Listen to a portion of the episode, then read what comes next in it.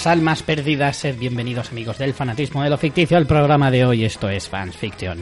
En el episodio número 2 de la segunda de la séptima temporada, no la segunda, el 155 en total. Veis que hoy estoy más relajado, más tranquilo. El primero fue apoteósico y extasiante. No ha habido quejas eh, de sordera ni nada, ni nos ha llegado No. ninguna denuncia. Que yo sepa, no. Nos ha llegado un anuncio de GAES, por, si, por si alguno lo necesita, pero nada más. Aquí está conmigo, como siempre, mi fiel compañera y amiga, María Santonja, que no le gusta dejarse nada y le mola repelar lo que queda. Uy, pues mira, ahora mismo me he comido un yogur con fruta y he repelado el cuenco hasta el final también. Y te gusta repelar, no dejarte nada, ¿no? porque estoy a dieta y tengo más hambre que el perro un ciego, vaya. Yo, sin embargo, soy Richie Fintano, que soy de los que prefiere que sobra que falte. Eso de siempre. Sí, por eso Richie no puede hacer dieta ni puede hacer nada. Efectivamente.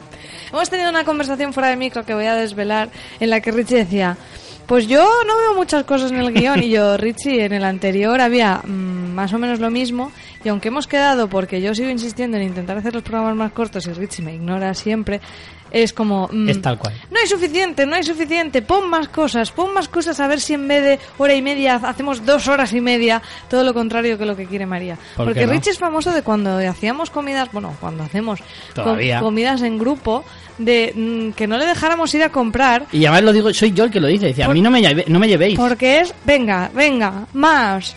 Igual nos quedamos cortos. Yo nunca veo suficiente comida. de 27 verdad. millones de salchichas, no, igual no hay suficiente.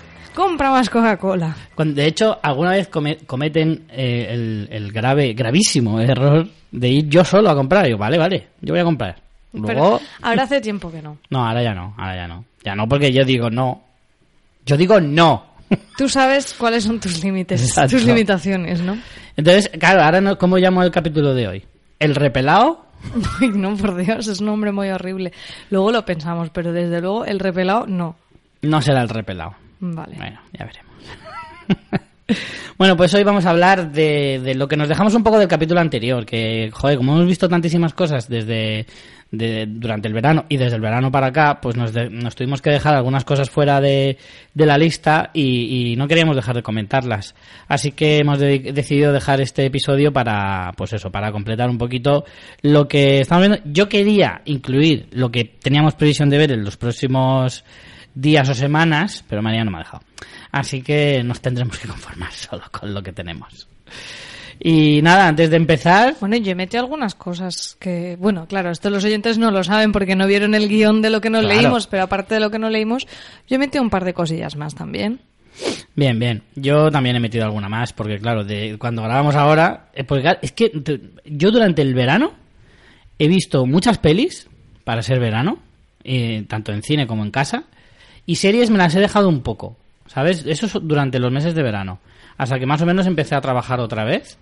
y ya mm, como que ya era vida normal otra vez y entonces ya sí volví a retomar un poquito todo lo que era eh, más series y tal y veo menos pelis a la peli solo veo los fines de semana y, y he vuelto a coger otra vez ritmo ¿eh? y lo, lo estoy notando estoy notando cómo voy subiendo bastante en ese sentido me refiero a a- en mis listas veo que, ostras, voy subiendo, voy, voy gastando series más rápido, que en verano no gastaba nada, nada, nada. Gastar, qué concepto más extraño para hablar de series. Bueno, antes de empezar, eh, vamos con nuestra página web fansfiction.es, donde tenéis todos los programas anteriores, los modos de contacto, las redes sociales y también las formas de colaborar con nosotros, que de hecho tendremos que actualizar. Porque una de ellas es haciendo fans en iVoox y otra es eh, haciendo vuestras compras de afiliados a través de nuestro enlace de Amazon. Todo eso os lo contaremos en más detalles luego, cuando cerremos el bar, cuando hagamos esa sección particular de final de podcast. Así que, si te parece, vamos ya a ello. ¿Qué prefieres? ¿Tú qué prefieres? ¿Pelis o series, Richie? Yo siempre prefiero empezar por las pelis. Me gusta, me gusta que vayan primero y luego las series, que son un poco más, no sé, de otra manera. No ¿Qué, sabía- qué- qué lógico. No, es, es un poco de toque en ese sentido, ¿no? Siempre ponemos pelis primero y series después en todo lo que hacemos. Y es Tienes como muchas que- manías, ¿eh? Sí, sí, tengo un poco de toque en ciertas cosas, En pero en cosas súper concretas. En demasiadas. Quizá, quizá, no te digo que no. Pero en ese sentido sí que me gusta más eh, empezar por las pelis. Así que tú tienes muy poquitas, ¿eh? Pelis yo poco, porque ya, bueno, entre que veo pocas y ya las comenté casi todas en el anterior. Pues. A ver, pues yo. Pues venga, empiezo yo por las pelis. Vale. Y que tengo más que tú. Y bueno, la primera. Es que, pff, es que la primera ni, ni me atrevo a comentarla. O sea, la- la- lo dije en el episodio anterior que vi eh, en el autocine junto a Megalodón, que fue un estrenazo brutal y fue un exitazo de película, es una maravilla y tienes que verla. Eh, la segunda peli pues siempre tenía que ser como muy horrible y era Un mar de enredos de Rob Greenberg, eh, protagonizada por Ana Faris, que era el horror. O sea, el horror máximo. El nombre es terrible. ¿Cómo es en el original? ¿Lo has mirado? Uf, Es que Un mar de enredos suena a esas eh, pelis de familiares traducidas en los 90 que le ponían esos títulos horribles. Me parece horroroso. A ver. pues, a ver, Overboard. sí, Overboard, no que, sé qué mm, será. La, la traducción cuál sería. Que es, eh, creo que significa cubierta, ¿no? De barco. Mm, Voy a buscar. Me parece, ¿eh? Pero no lo sé. Eh, bueno, la película es terrible. O sea, terrible, terrible a niveles insospechados. Al agua, la traducción es al agua. Toma ya.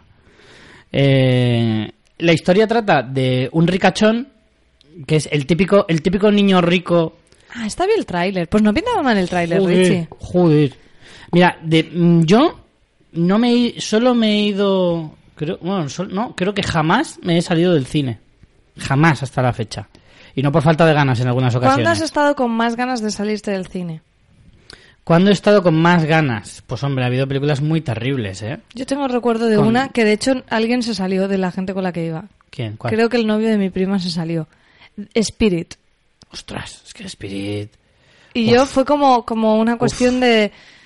mm, he pagado y me voy a quedar aquí, pero llegó un punto que digo, si es que me tendrían que estar pagando a mí. Sí. Mira que hay muchas películas que, que, joder, dan ganas de salirte y a mí aún así siempre digo, me quedo porque, porque, joder, a mí es que una vez empieza una película me da, me da mucha rabia dejármela a medias, por cualquier razón, porque me tenga que ir o porque no me guste o lo que sea. A mí siempre me gusta acabarlas, aunque no me gusten las películas. Sí, a mí también. Y pocas veces quito. En casa sí que he quitado alguna. Es decir, esto es terrible, no aguanto más, me la, la quito. Y sobre todo cuando la ves con alguien que te dice, no tiene las manías que tengo yo, y me dice, me da igual lo que digas, quítame esta mierda. y, y entonces, mm, en casa sí que me quito algunas, pero salirme de cine creo que no lo he hecho jamás.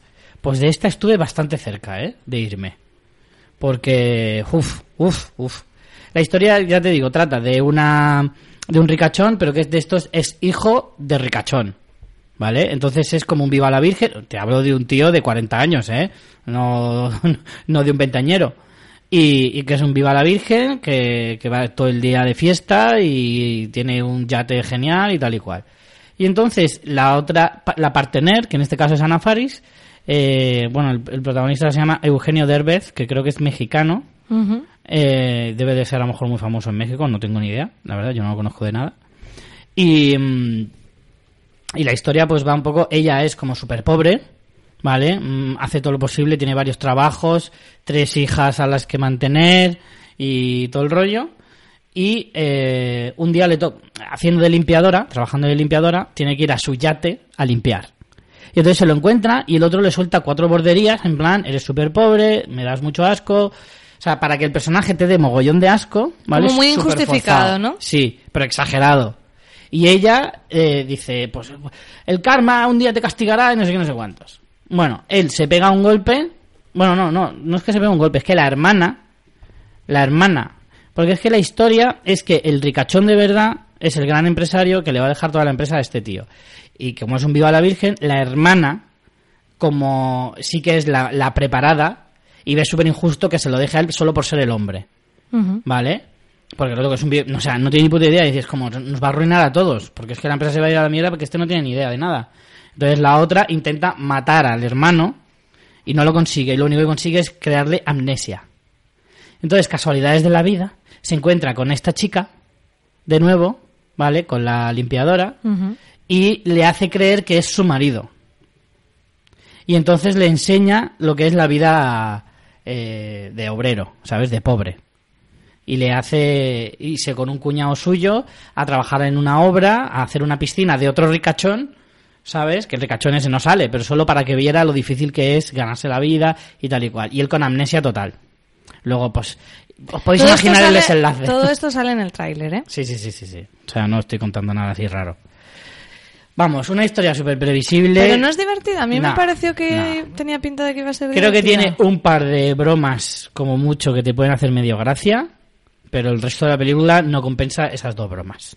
No las compensa para nada.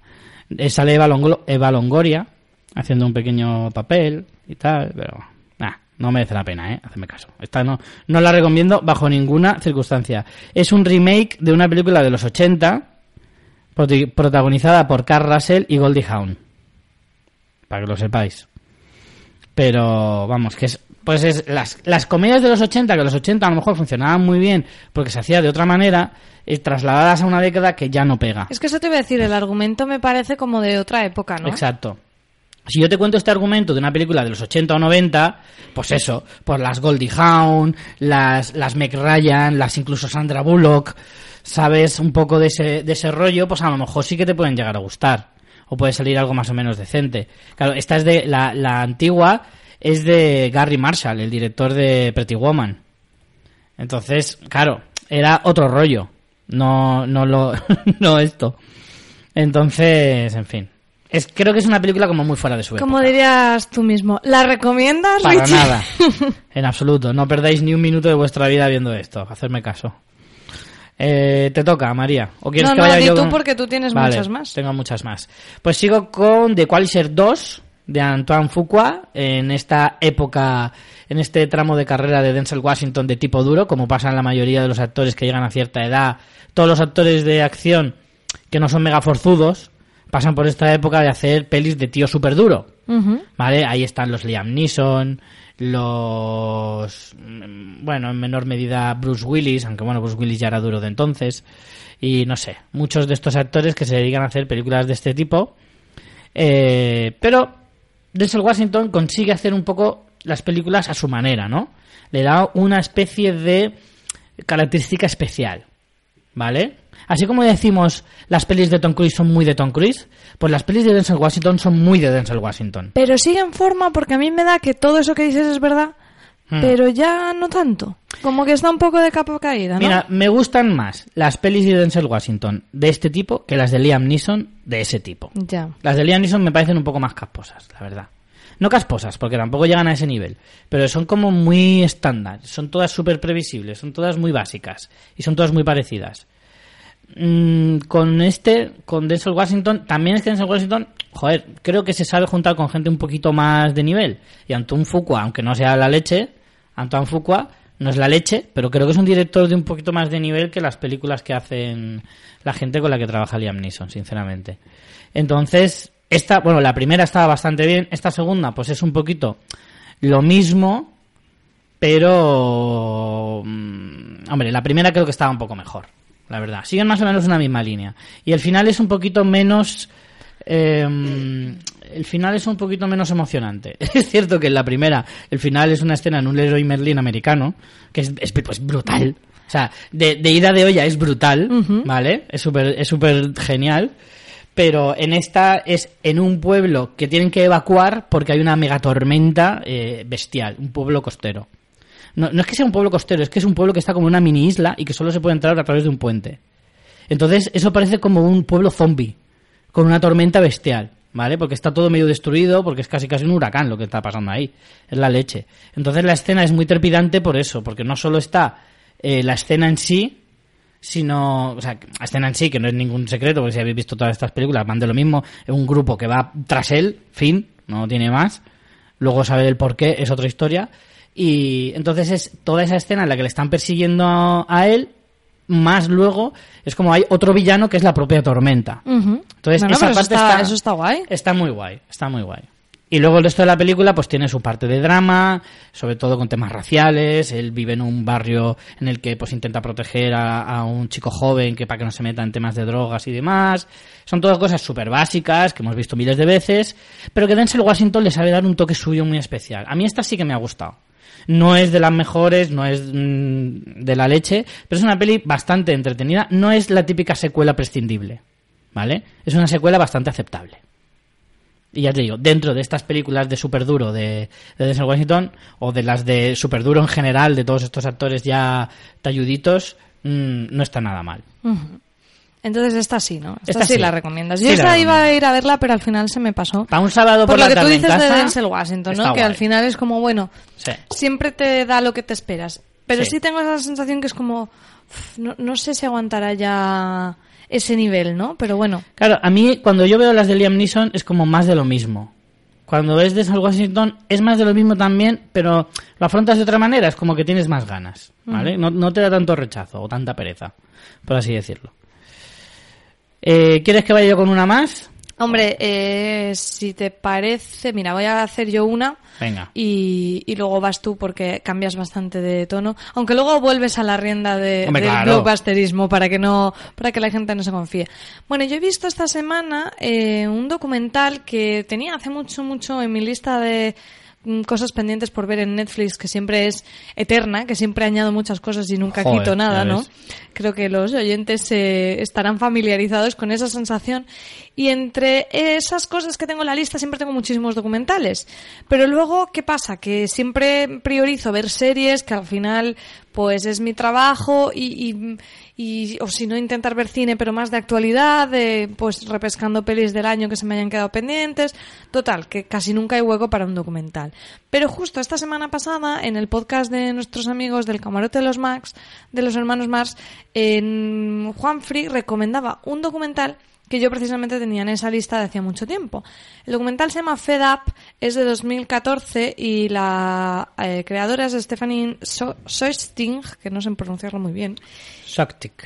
Soisting, no sé. Sutik. Es una periodista y, y es un documental de esto sobre el tema de la alimentación que pues a mí me, me interesa bastante. Eh, pero con un punto social. Entonces Juan Free lo puso también que dije, mira, me lo voy a poner. Y la verdad que me lo puse con intención de ver media horita o así y al final me lo terminé entero. Es un documental muy interesante en el que te plantea por qué Estados Unidos tiene los índices de obesidad que tiene hoy en día y es muy minucioso porque te da un, un, un abanico de motivos, o sea, te da muchos datos eh, escalofriantes y que te indignan bastante, como por ejemplo, eh, pues que en los años 80 no había niños con diabetes tipo 2. De hecho, la llamaban la diabetes de los adultos y ahora hay muchísimos, ¿no? Por el cambio de alimentación en, en eso, en un poco más de 30 años. Te dice a lo mejor que uno de cada tres niños de Estados Unidos es obeso o tiene sobrepeso. Uno de cada tres, que es una verdadera barbaridad. Y claro, ante esa epidemia, porque los, los expertos lo consideran una epidemia, hay que plantearse las causas, ¿no? Entonces se aborda mucho el tema de cuáles han sido los mensajes de salud que se ha comunicado a la ciudadanía, que han sido erróneos y siguen siéndolos, en los que tenemos muchos mitos nutricionales que ya están más que desmontados y que además responsabilizan totalmente al ciudadano. eh, tienes que hacer más ejercicio y tienes que hacer más ejercicio, cuando el foco debería ponerse eh, al final el mensaje que se da es tienes que hacer ejercicio y tienes que comer mm, menos, cuando el foco no debe ser el ejercicio, que es muy sano, ni comer menos, sino qué tipo de cosas estamos comiendo. Y entonces, claro, eh, no se suele tocar eso, porque entonces estaríamos hablando de una industria Claro. que directamente es muy perversa. Entonces, se analiza qué tipo de, de iniciativas políticas han hecho que la industria tenga eh, haga las cosas como las hace, en fin, un- una, una situación que, que te da eso, bastantes datos eh, a nivel político, a nivel económico de por qué está pasando esto, es responsabilidad de la gente, eh, por qué hay tantos obesos, mm, si ahora la gente a lo mejor hace más ejercicio que antes. Y, y aparte te va, eh, te lleva con tres pequeñas historias de tres adolescentes con obesidad que la verdad que te, que te parten un poco el corazón sin ser ñoñas, sino esa desesperación de cuando vives en una sociedad que lo que te ofrece es eso. Y a nivel Sí. publicitario la presión es tan grande. Y en los comedores escolares la comida es Pizza Hut y McDonald's y no sé qué. ¿Hasta qué punto es responsabilidad únicamente del individuo y no de todos como sociedad o, o política? Entonces el documental está, está bastante bien. No es que técnicamente sea un, la leche, ni que sea una maravilla de, ¿sabes? Como súper revolucionario o que incluso lo que cuenten sea muy novedoso, porque bueno, si conoces un poquito del tema, seguro que hay muchas cosas que ya sabes de- del tema, pero aún así a mí me parece un documental muy interesante para conocer una realidad que por suerte no es la nuestra, pero que tampoco estamos tan tan alejados de ella, ¿no? Y, em, bueno, a la gente que le gustan los temas de tanto sociológicos como de alimentación, lo recomiendo mucho, lo tenéis disponible en Netflix y aparte creo que en YouTube también está completo. Así que, que nada, una, una, un visionado muy interesante que aparte también para la gente que a lo mejor estéis intentando comer un bien o estéis haciendo dieta o demás, también os puede animar un poco, no desde la, ¿sabes? Desde la complacencia de decir, bueno, es que claro, es la, la culpa es de la sociedad, no es mi culpa, porque no, pues todos tenemos una responsabilidad individual, pero también para mm, no fustigarse, ¿no? Que a veces es verdad que cuando uno intenta comer bien, realmente es difícil. Sí, dímelo a mí. Realmente es muy, muy complicado y, y bueno, sin justificar eso para que eso te haga quedarte mm, de brazos cruzados, Claro. eh, también está bien si, mm, para no torturarte, ¿sabes? Para darte cuenta de que mm, ciertamente te tienes que enfrentar a todo lo que la sociedad te está metiendo por los ojos todos los días. Y incluso, ya digo, in- incluso dando pautas eh, de, de alimentación básicas que tenemos muchas, muchas ideas erróneas. Yo siempre recomiendo que la gente consulte con profesionales porque se siguen oyendo tonterías como las calorías que entran por las que salen cuando eso no funciona así. No es lo mismo una caloría que te tomes en, en almendras que que te lo tomes en Coca-Cola o en aguacates. Con el tema de las grasas, en plan, ah, las grasas. Bueno, las grasas depende qué grasas.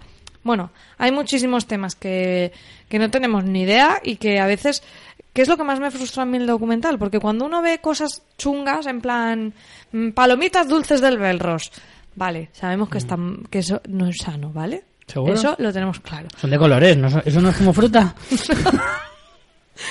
Bueno, te reirás, pero hay un apartado de cómo la industria alimentaria, cuando hacen una ley de que tiene que haber X cantidad de fruta en los menús del cole, quieren meter la pizza como verduras y lo consiguen, que dices la perversión máxima. ¿eh? Pues eso, cuando tenemos, hay cosas que tenemos claro que están que son malas, pero lo que es más chungo es las cosas que te crees que son buenas y no son buenas, en plan, ay, los cereales son muy sanos. Mm, Pues no, los cereales mm, azúcar. es mm, hidratos procesados, son harinas blancas, que eso de rep- es, es como azúcar a cucharadas. Están muy buenos, pero no son buenos. Y claro, eso es la, esa es la parte jodida, jodida. En plan, no, tomo refrescos, pero son light. Mm, Cuando uno está intentando hacer el esfuerzo de hacerlo bien y toda la mercadotecnia enorme de la industria eh, le engaña, porque Mm. es que directamente le engaña. Y esa es la parte más chunga y que creo que puede ser muy útil para la gente un poco que, que que conozca un poco esa realidad. Hay muchos productos, tampoco vamos a hacer un debate ahora sobre alimentación ni mucho menos, pero sí que hay, es verdad que al final hay muchos productos que te los venden como sanos, como bios, Exactamente, como, eso es. como eh, Integral. desnatado y demás, pero todo lo que te quitan por un lado te lo ponen por el otro, porque si no es incomible. Claro. O sea, es decir, Eso lo todo lo desnatado. Le meten azúcar a la tienen malta. azúcar, pero pero vamos. Eso a- lo explican en el documental cucharones. que cuando la- en los 80 tuvimos el boom de las grasas son el mal, se desnataban los productos y como sabían a cartón porque la grasa es lo que le da más gustito, le metieron un montón de azúcar y que al final, os hago spoiler, pero el resumen de la obesidad es el azúcar, el azúcar en todo lo procesado. ha jodido todo el documental. No, pero claro, la gente dice, yo no tomo azúcar, yo tomo sacarina y nada más. y es como, no, todo al- lo que tomes El Titanic al final se hunde, ¿eh? es el mayor spoiler de... Ya, ya ves. Pero bueno, eso, que la gente dice, yo no tomo azúcar, todo lo procesado, y con procesado no, no me refiero solo a comida basura. Si compras, por ejemplo, eh, tomate frito en bote, que dirás, Mm. bueno, es tomate. No, no. O sea, todo lo que no sea mm, que puedas mm, reconocer como que en la naturaleza está igual, en plan, un pimiento, un huevo, un pescado, vale, Mm. todo lo que esté en caja o bote ya es procesado, independientemente de que pueda ser, algunas cosas son saludables, pero Mm. lo procesado casi todo lleva azúcar. Y lo que tú dices, y si pones sin grasa no sé qué, a veces te sale el tiro por la culata. Hasta el punto de que, por ejemplo, yo una vez buscando, est- estaba fuera de casa y no tenía cosas para desayunar cuando estaba a dieta y tomaba, dentro de la dieta tomaba unas galletas eh, que me daba la nutricionista. Que ya esas galletas ya llevaban azúcar, bastante. Las, las de la dietista. Pero es que un día, como me pillaba afuera, digo, bueno, voy al Carrefour a ver si encuentro alguna que sea más o menos parecida. Imposible. En todo el pasillo, bueno, supongo cualquier Carrefour de España, vais al pasillo de las galletas y no hay menos de 50 cajas diferentes.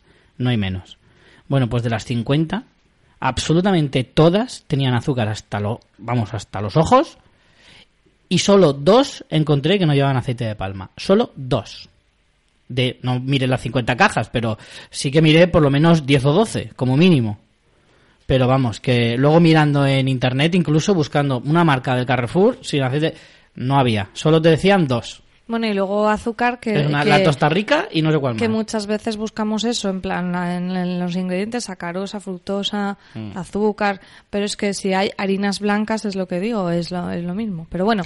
Bueno, que en ya fin, está. No Hasta- vamos a daros que- toda la chapa, pero que, que es muy interesante. Y si no os habéis acercado nunca a estos temas, pues es un documental muy ameno Mm. que os puede dar unas nociones básicas, aunque os indignará bastante, también os lo advierto. Es que eso cada vez que... Hombre, los documentales hoy en día, si no te indignan, malo. Sí, sí, sí. Pues eso es, Fed Up, lo tenéis en Netflix y en YouTube.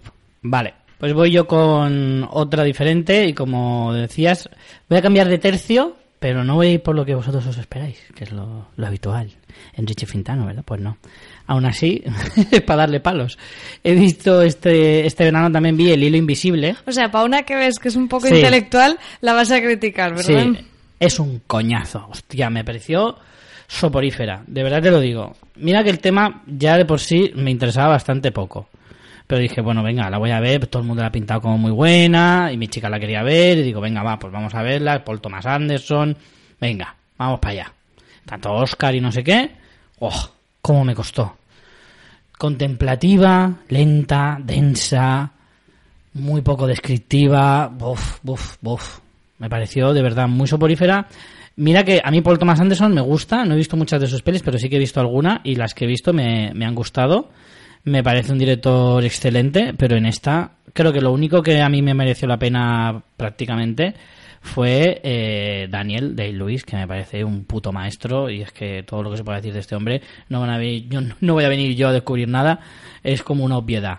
O sea, es una maldita bestia como, como actor, pero ni por esas me, convenció a mí la, la película. Creo que él hace un papel estupendo, el resto pues lo intenta, porque al lado de, él todo el mundo palidece, pero el resto de la película, ya te digo, el tema no me interesaba mucho, eh, el ritmo me parece excesivamente lento.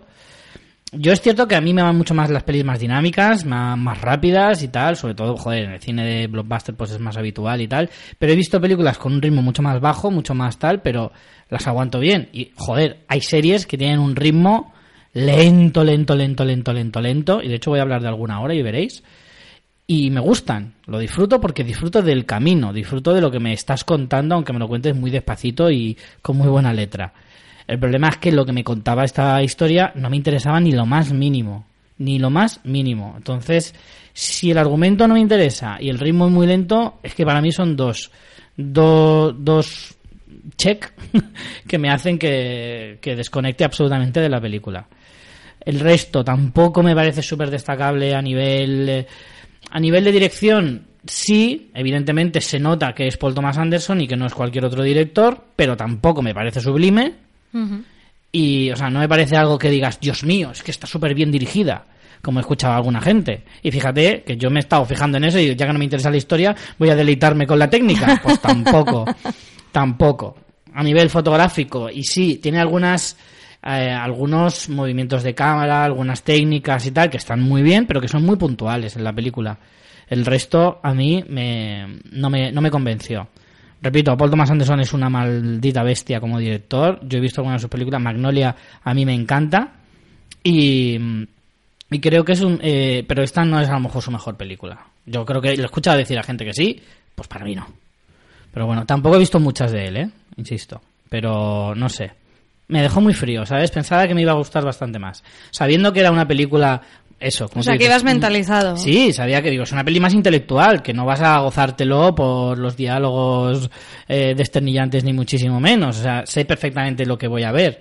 Y hay otras películas que también he visto de este nivel, de este estilo, y me han encantado. O sea, que no, no es por el tipo de película ni por el estilo.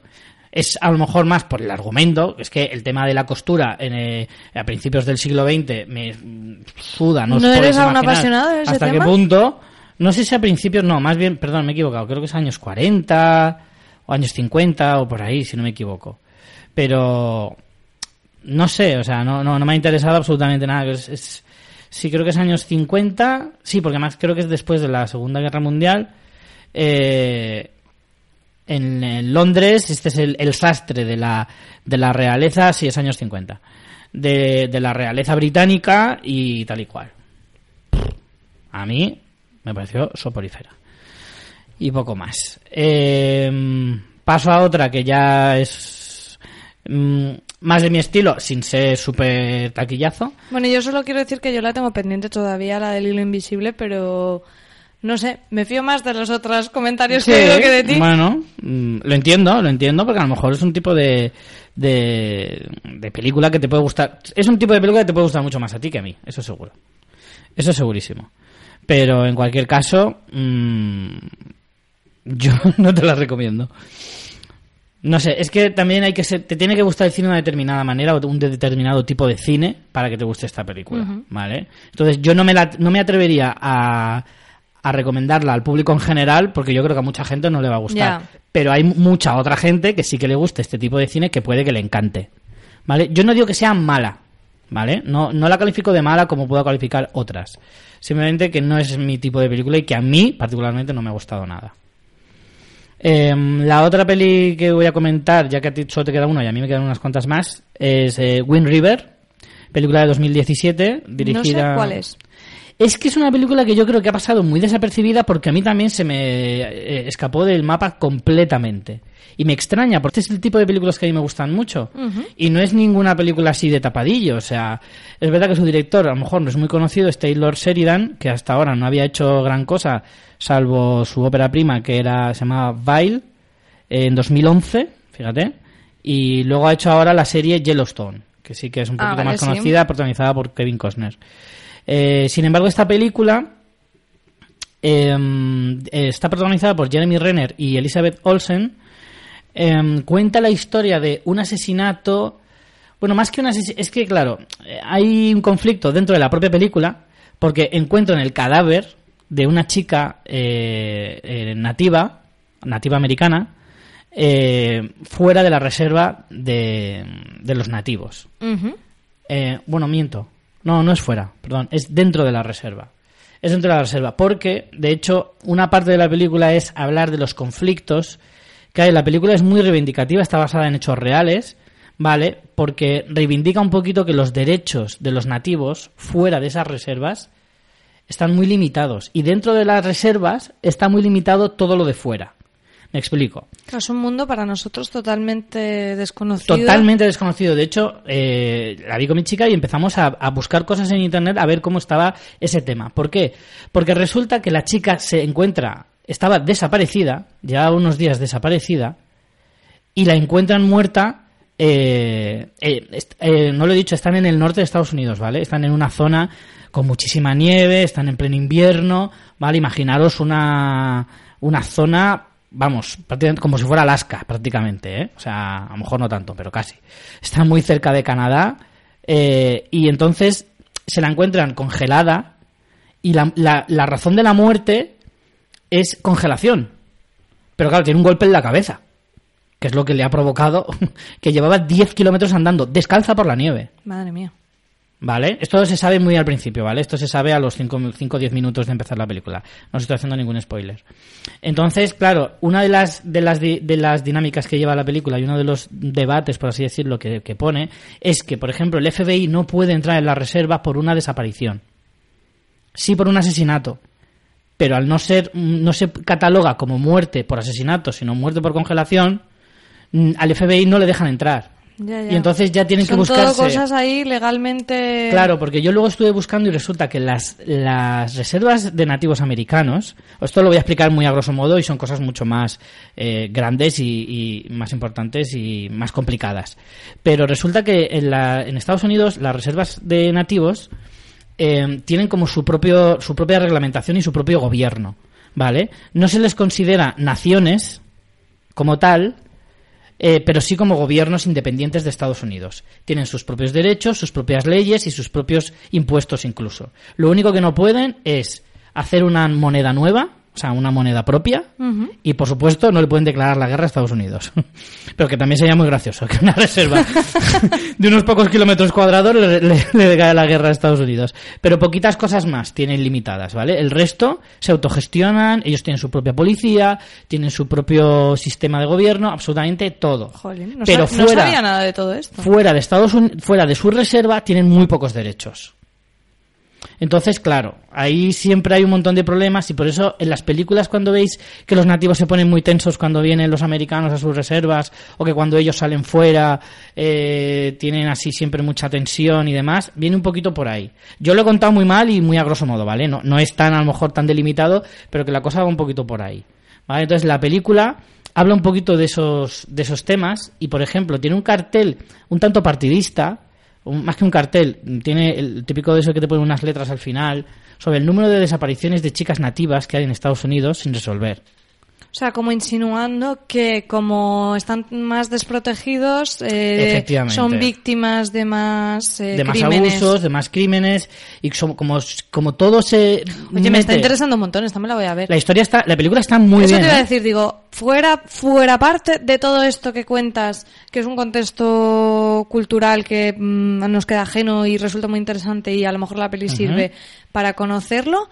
Eh, la, la, peli está guay, o sea, como thriller y tal es interesante. Es un buen thriller policiaco, ¿vale? No, no inventa nada, ¿vale? Es un thriller con una estructura muy, no voy a decir básica porque tampoco es esa, pero sí sencilla, ¿vale? O sea, la historia es muy simple, eh, no es demasiado, o sea, no hay giros de guion super bestiales y tal, pero creo que no le hacen falta. Creo que está lo suficientemente bien llevada la intriga y el drama que supone toda esta historia, que es absolutamente tremenda en muchos aspectos.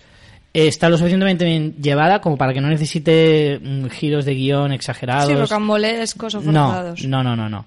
Creo que al final se te cuenta una historia lineal, que no, no necesita superclímax ni necesita nada. Al final tú descubres todo lo que pasa y, y, te parece bien como resultado de la historia que te están contando, no que te parezca bien el resultado final, pero sí que te, que, te quedas sí, contento. Que te quedas a gusto con el final. Sí, te quedas a gusto, te quedas contento en el sentido de no me has descubierto, no, no es Seven, pero, pero que la historia está muy bien llevada. Y creo que además el tema como nos es tan ajeno, es una buena forma también de descubrir ciertas cosas sobre, sobre esta cultura y, y cómo, cómo ellos se manejan y demás.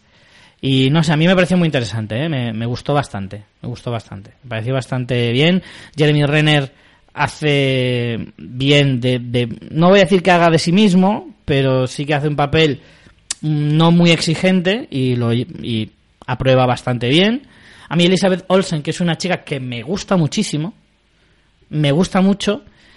Hace un papel creo que bastante más exigente porque al final no deja de ser como la responsable de la investigación con un montón de trabas en un en un eh, en una situación súper chunga porque el hecho de que haga tantísimo frío y haya haga tanta nieve entorpece muchísimo la investigación, ¿vale? No, no ayuda para nada. Y, y, además no deja de ser igualmente la historia de siempre de una mujer bastante joven en un mundo de hombres que no le va a poner nada fácil nada. ¿Vale? Entonces, en ese sentido, también es interesante. Me ha gustado, ¿eh? Me ha gustado. Y esta sí la recomiendo. Y a ti yo creo que te gustaría.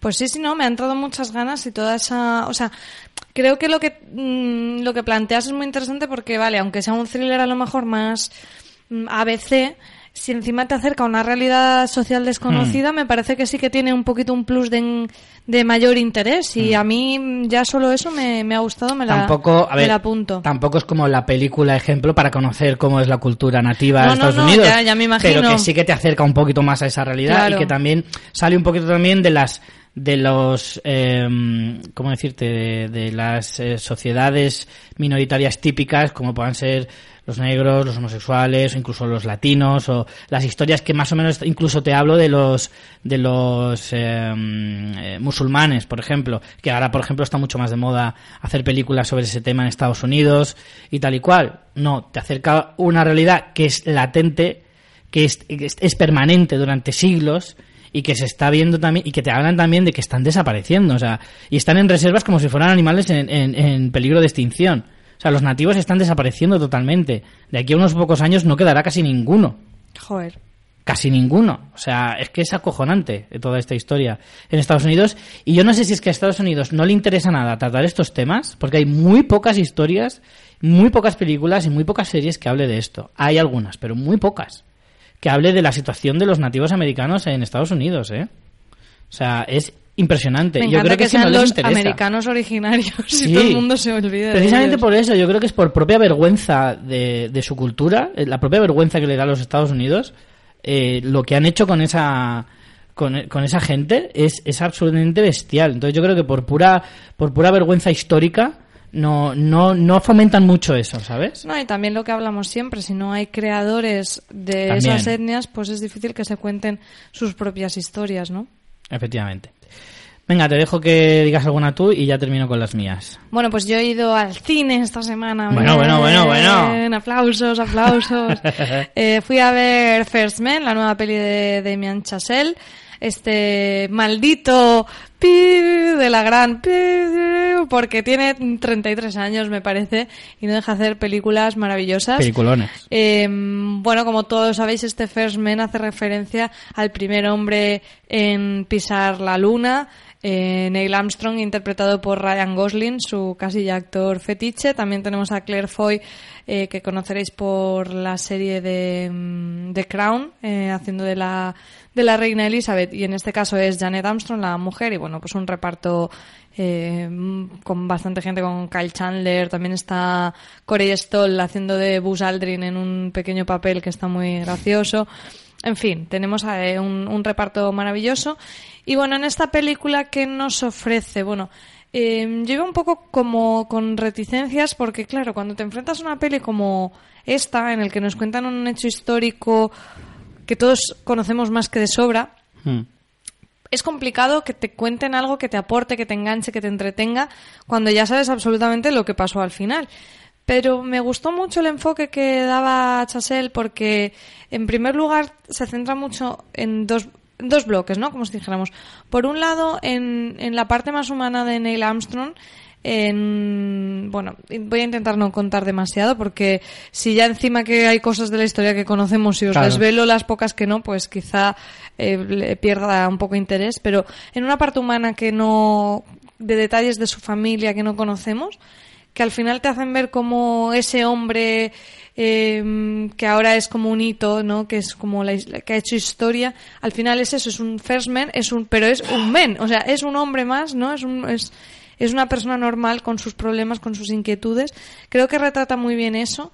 Me ha gustado mucho el peso que le dan al personaje de su mujer, que no es una simple comparsa de él, sino que entiendes muy bien a esa pareja y me parece muy peli del 2018 en ese sentido, ¿no? Que esta película hace 10 años eh, la mujer sería un mero accesorio que le apoyaría y ya está, y, no habría ni conflicto, ni drama, ni, ni siquiera tendría aristas, y en este caso sí las tiene, y de hecho me encanta la interpretación de Gosling, pero eh, Claire Foy me parece que está espectacular y no dudaría, no dudaría que tuviera nominaciones.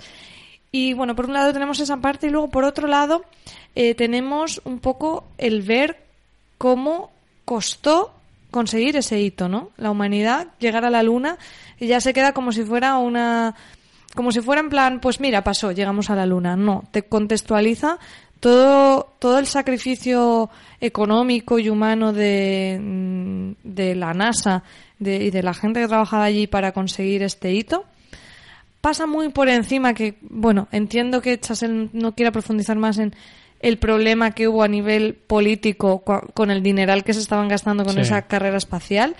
Esos temas, igual que el tema de que fuera la carrera espacial, ¿no? Sabéis que era una manera de a ver quién la tenía más, más grande con Rusia. Lo pone un poco en contexto, pero son un poco pinceladas. Siendo una peli de dos horas 20, yo quizá a lo mejor hubiera desarrollado más esos temas, o bien como están... ¿Se te hace larga o no? Sí, se me hace un poco larga. No tanto para ser de dos horas 20, ¿eh? O sea, cuando terminó fue como se me ha un poco larga y luego pensé, ostras, que son dos horas veinte. Pensaba que era de dos horas o así, ¿eh? O sea, que para ser dos horas veinte tampoco está tan mal, pero eh, sobre todo la segunda parte, donde ya es más la misión a la luna, eh, se me hace un poco más repetitiva. Y eso, que para ser dos horas 20 quizás esos temas se podían haber desarrollado un poquito más. Entiendo que no lo haga porque es como que si haces una cosa, mm, cuesta hacerla al- a la vez la otra que estoy diciendo que está muy guay, que es que te den esa mirada íntima del personaje. Entonces, para mí está bien, pero le recortaría, porque dos horas 20, cuando todo lo que tiene sobre todo es él, mm, no, Mm. me parece un poquito larga. Y después, eh, por supuesto, es Damien Chazelle, no podemos dejar de lado la realización. Es, te iba a preguntar. es una pasada. O sea, este O tío sea, se, se aprecia que es Sí. de Damien, de Damien Chazelle. dirige de la hostia. O sea, es un tipo asqueroso que tiene solo dos años más que yo y es un virtuoso, la verdad que, que sí, que es una, es una maravilla. Es una maravilla a veces también la manera en que con dos planos te cuenta algo. O sea, como en un plano, es que es un poco spoiler, pero ves un plano de una niña en un contexto y ves al plano de ellos dos y ves el anillo en la mano y entiendes ya la situación de esa familia con tres planos sin que te expliquen nada. Hace unas elipsis, sobre todo en el principio, brutales porque empieza muchísimos años antes del, del viaje a, a la luna y, te va pum, pum, pum, cor- o sea, llevándote por donde él quiere y, y a- bueno, a mí me parece mm, de lo más interesante, además de las interpretaciones, como ya digo, porque, en fin, Ryan Gosling posiblemente es uno de los mejores actores de su generación y Claire Foy está también espectacular, o sea, está espectacular esa mujer, eh, creo que cada vez más la vamos a ir viendo y haciendo cosas muy interesantes. Así la que- próxima peli que va a hacer o que va a estrenar es la de la secuela de Millennium. Sí, sí, sí. americana. Que he visto el tráiler y es terrible, ¿eh? Le han hecho más una peli de acción que un thriller oscuro como es la primera, que es de David Sí, Fincher. haciendo de Elizabeth Salander, además, Sí. es que es como que no me pega nada, ¿no? Nada, nada, nada. O sea, el Eh, tráiler es terrible. Yo la iré a ver porque me encanta la saga y tal, pero, pero, buah, tiene una pinta terrible. Sí. Eh, pues fíjate, yo esta la tengo muchas ganas de ver y el tema no me interesa nada, sinceramente, aunque es una cosa histórica, bueno, tampoco nada, sí que me interesa un poco, pero tampoco una barbaridad. Y si fuera de otro director probablemente igual me la saltaba, pero es que siendo de Damien Chazelle tengo muchísimas ganas de ver. Es, que de es lo que te digo, no, te va a contar... que la, eh, la estrella es el director. Por encima incluso, o sea, a lo mejor es una cosa muy personal mía, pero a mí me encanta Ryan Gosling y yo sí, creo pero que tú vas por Chasel a sí, verla. Sí, efectivamente. Porque aun gustándome tanto Ryan Gosling, si fuera de otro director, a lo mejor me lo pensaba dos veces. Y digo, bueno, pues ya la veré cuando salga. Pero es que me apetece mucho verla en el cine por Chasel.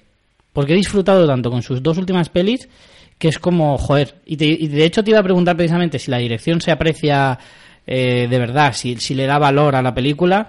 Y, por eso, porque de verdad yo quiero ver ese virtuosismo del que tú hablas de, de Chasel y quiero disfrutar de eso. Que luego la historia me puede interesar más o menos y en el fondo, pues mira, es que me da igual. Vamos, que, a ver, que el, hombre que, el primer hombre que pisa la luna siempre es interesante porque es algo histórico, pero tampoco es una de las cosas que yo diga, joder, cómo me interesa este tema. Pero, pero, joder, solo con, con Chasel ya me tiene súper enganchado. Así que a ver si consigo coger un día para poder ir a verla porque me apetece un montón. Bueno, pues, pues, sí, la recomiendo, la recomiendo mucho. Además, creo que de las pelis que hay ahora, sin duda será de lo más interesante que podéis ver. Pues yo voy a terminar muy brevemente con las dos últimas pelis que he visto en el cine. Una muy mal y la otra, bien, mejor de lo que me esperaba. La primera es La Monja de Colin Hardy. Eh, no me ha gustado nada. Película de terror baratera, mala, mm, dentro de este universo que se ha creado de Expediente Warren, forzadísimo e innecesario. O sea, que pretende ser un poco como eso, una especie de microuniverso de pelis de terror, a cada cual peor. Y, mm, o sea, Expediente Warren es una muy buena peli de terror, incluso su secuela bastante bien. La de Annabelle yo no la llegué a ver, la secuela de Annabelle menos todavía. y esta, pues fui a verla por, yo qué sé, por ver un poquito a ver, fíjate que a mí su hermana, que me gusta mucho, o sea, la hermana de la protagonista, que la, es eh, Vera Farmiga, la protagonista de eh, Expediente Warren, en esta, como es una precuela, la hermana de Vera Farmiga hace del personaje de Vera Farmiga de joven. Vaya. Porque es que, no sé si sabéis, Thaisa Farmiga, que es su hermana pequeña, se llevan 21 Eso te iba a años. decir, su hermana muy pequeña. Muy pequeña, se llevan 21 años y parece su hija. Es que además es que se parecen muchísimo, pero no, son hermanas, no madre e hija. Entonces, la hermana pequeña hace de ella de joven. Y, Y a mí me gustan mucho las dos y dije, venga, va, pues por darle un poquito de tal, a ver si conseguimos una peli de terror decente de vez en cuando, pues no hay manera, oye.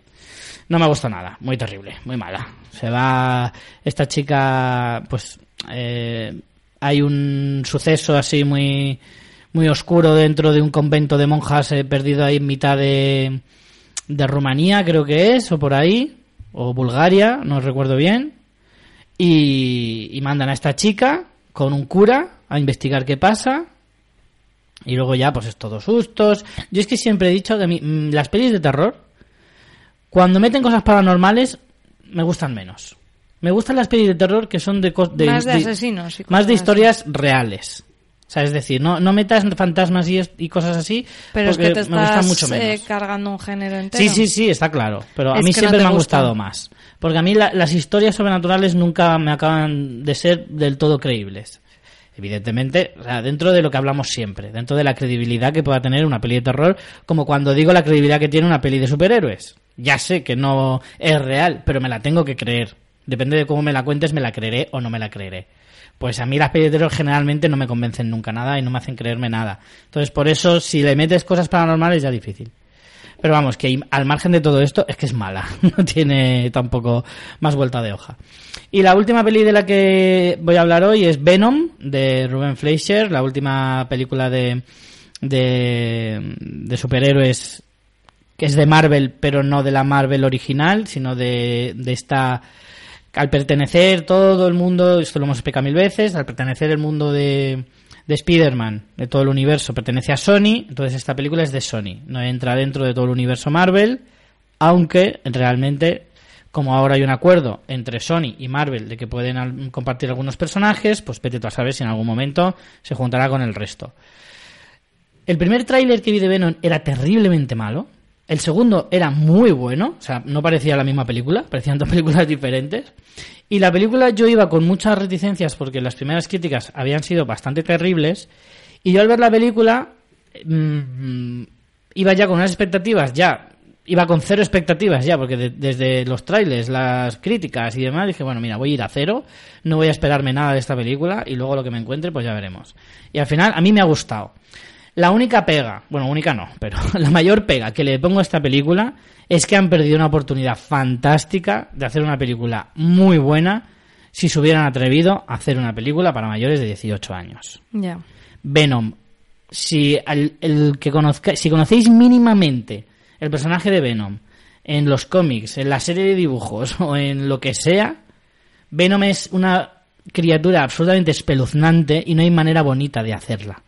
¿De acuerdo? No hay manera bonita, no hay manera eh, para niños de hacer este personaje. Este personaje es salvaje, es bestia, es bruto, es todo lo que quieras. Y en la película Claro, si no, no cojas meterlo, este personaje, ¿sabes? Efectivamente. Y, y si hubieras hecho la película, la película es oscura pero blanda. O sea, es oscura pero light. ¿Sabes? Pretende ser muy salvaje pero no llega porque tiene esa limitación. No ves una gota de sangre. Y a algunos les arranca la cabeza. Y lo tienen que decir para que tú no lo veas. ¿Sabes? O sea, a es uno... una película contada, ¿no? Sí, o sea, ese es el problema. Cogen a uno, ¿vale? Y le dice, te voy a arrancar los brazos y las piernas. Y va a salir mucha sangre. Exacto. Pero no la verás. Claro, y te dice, te voy a hacer esto, lo otro, no sé qué. Luego cambian de plano y fuera de plano se oye cómo des- destrozan a una persona sin ver ni una gota de sangre. Y luego se oye a una chica decir, ¡Dios mío, le he arrancado la cabeza! y ya está, o sea, o sea, ¿te das cuenta? Es como decir, tío, si no quieres arrancar cabezas, o sea, si no lo quieres mostrar, no lo hagas. Pero, pero lo que no puedes hacer es contarlo.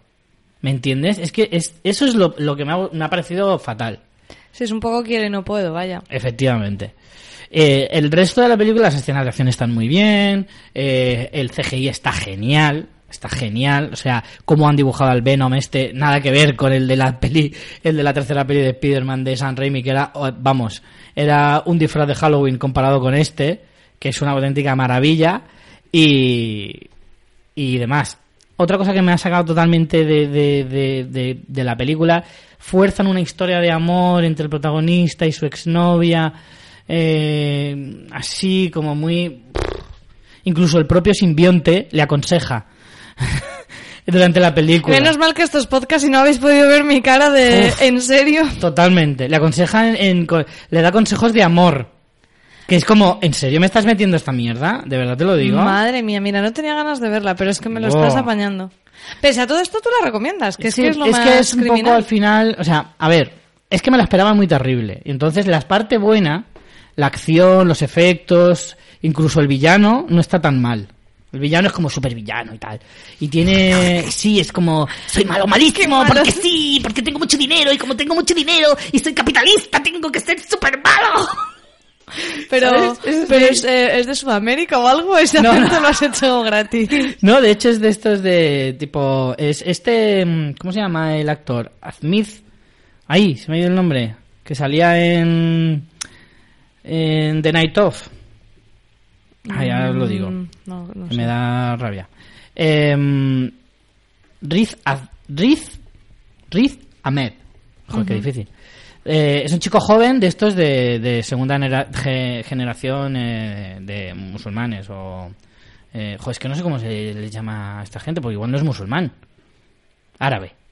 Mm, No, O no tiene eh, por qué es ser eso- árabe. Eso es muy complicado, ¿eh? Porque No sé cómo de decirlo. sea. Segunda mi- segun- pakistaní generación de o, o de esa zona. No sé cómo decirlo. Lo siento si es muy racista, pero es que mi ignorancia me, me convierte en racista, tal No, vez. de, de inmi- de inmigrantes ya está, por el de nombre ya inmigrante. deduces. Sí, pero para que sepan. Sí, bueno, vale. Bueno, este chico, ¿vale? Y, Este chico. y es así como muy joven, pero muy rico. Y es que tiene que ser muy malo. Y entonces eso, eh, dentro de la, de la caricatura está bien, pero, pero bueno, pues es eso, es como exageradísimo. Pero la mayor pega que tiene es lo que te digo. Es como, che, echarle un par de huevos, que mm, la gente no sé, todo por intentar que los chiquillos de 13 años vayan a ver la película, que son los que más pasta te dan, ya lo sé, pero, joder, si quieres hacer una película un poquito de nivel, es que es una pena que al final mm, se, lo que voy a decir es una perogrullada total, pero se sacrifica la calidad por la, por la pasta. Cosa que en Hollywood, pues, lo hace todo el mundo, ya lo sé, pero te da rabia, ¿no? Porque un personaje tan guay como Venom, que es la leche como personaje, la puñetera leche, eh, se pierda por esto. Porque hubieras hecho una película de la leche, si la pones para mayores de 18 años. Pero bueno. eh, Claro, es que es como poner en plan, vamos a hacer el remake de no sé qué, de Jack el Destripador, pero no sé qué. O sea, hay historias que, Claro. que ya de por sí no, no cuadran con hacerlas a- mm, aparte para que todos los públicos. Ya se ha demostrado, con- el, caso- el mejor caso es Deadpool. Ya se ha demostrado que puedes hacer una película para mayores de 18 años y sacar un pastizal si la haces bien. Y Venom es un personaje que te daba para hacerlo muy bien, verdaderamente. Pero bueno, eh, un amigo me dijo que había habido unas declaraciones de Tom Hardy diciendo que los mejores 40 minutos de la película los habían quitado. Sí, eso me estuvieron comentando y yo digo, no sé si es para justificarse en plan, No voy a meter mierda porque como ya estoy viendo que van a, echar pestes de la peli, pues yo ya me voy desmarcando. Porque él decía que era lo que más le gustaba a él, que lo habían quitado, que era la parte donde él mejor estaba y que no sé qué. Vamos, estaba desmarcándose totalmente de, de la peli. Eh, Jordi Costa hacía una crítica que decía que se veía a Tom Hardy que, que como que se le veía incómodo. Y es verdad que da la sensación de que como que no quería hacer ese papel, pero que no tenía más remedio. Y de hecho creo que luego ha hecho declaraciones diciendo que se iba a retirar un poco porque de la interpretación, al menos de momento, porque le había supuesto un sobreesfuerzo demasiado grande hacer de, de Venom. Eh, creo que no le pega nada, verdaderamente. O sea, a mí Tom Hardy me encanta, pero creo que no es el tipo de película que a él le va. ¿Sabes? Él quiere hacer otro tipo de cine y es otro tipo de, de persona, ¿sabes? Y no, no creo que este tipo de, de rollo tan palomitero le vaya. Que no significa que no pueda hacer otras películas palomiteras, pero que este de rollo superhéroes y tal, y claro, mm, con las pegas que yo le, os acabo de contar, yo creo que él también lo percibe y es como decir, qué lástima, ¿no? De, no, no y, y como que a él le cuesta verse un poquito en esa... O sea, como aportar a eso, como que él se le ve incómodo. Decir, no, no quiero estar haciendo esto en realidad. No, pero necesito pagarme una piscina. Sí, también, pero bueno. Eh, y poco más de cine, mm, no voy a decir nada más, así que si quieres vamos con series. Empieza tú, que tienes bastantes. Vamos con las series. Eh, bueno, sí tengo bastantes, pero las voy a liquidar rapidillo. Primero hablo con The Fear the Walking Dead, eh, la temporada Walking 4, en eh, la serie original de zombies de AMC spin-off de The Walking Dead que lleva por su novena temporada, que también la estamos viendo. Y, spoiler, me está gustando. Eh, podéis escucharlo en la tertulia zombie. Pues Fear the Walking Dead de, yo la dejé a mitad de la tercera temporada con todo aquel tema de la presa y todo eso, que es que no me estaba gustando nada, me agobié mucho, dejamos el podcast. Sabéis que hacíamos tertulia zombie también de Fiar y... Ahora y me es- arrepiento, ¿eh? Porque esta última temporada ha sido tan genial. Sí, lo que pasa es que también no, no llegamos a todo, No. Richie. O sea, No, no, no. pero ha sido, ha sido una temporada que me ha gustado mucho. Creo que tiene una clara diferenciación de la primera mitad y la segunda mitad. Me parece que en AMC cada vez están haciendo esto más, tanto con Fiar como con The Walking Dead, que prácticamente son dos temporadas en uno. De hecho, ellos mismos, cuando mandan todo el material promocional, hablan de parte A y parte B. Mm. O sea, que, que, que marcan, y yo creo que narrativamente se nota mucho Sí. que siempre son dos bloques. Eh, en este caso, la primera parte me ha encantado y la segunda me ha gustado, pero no, no tanto, ¿no? Mm. Creo que Fiar ha sido muy valiente eh, de, de renovar sus personajes.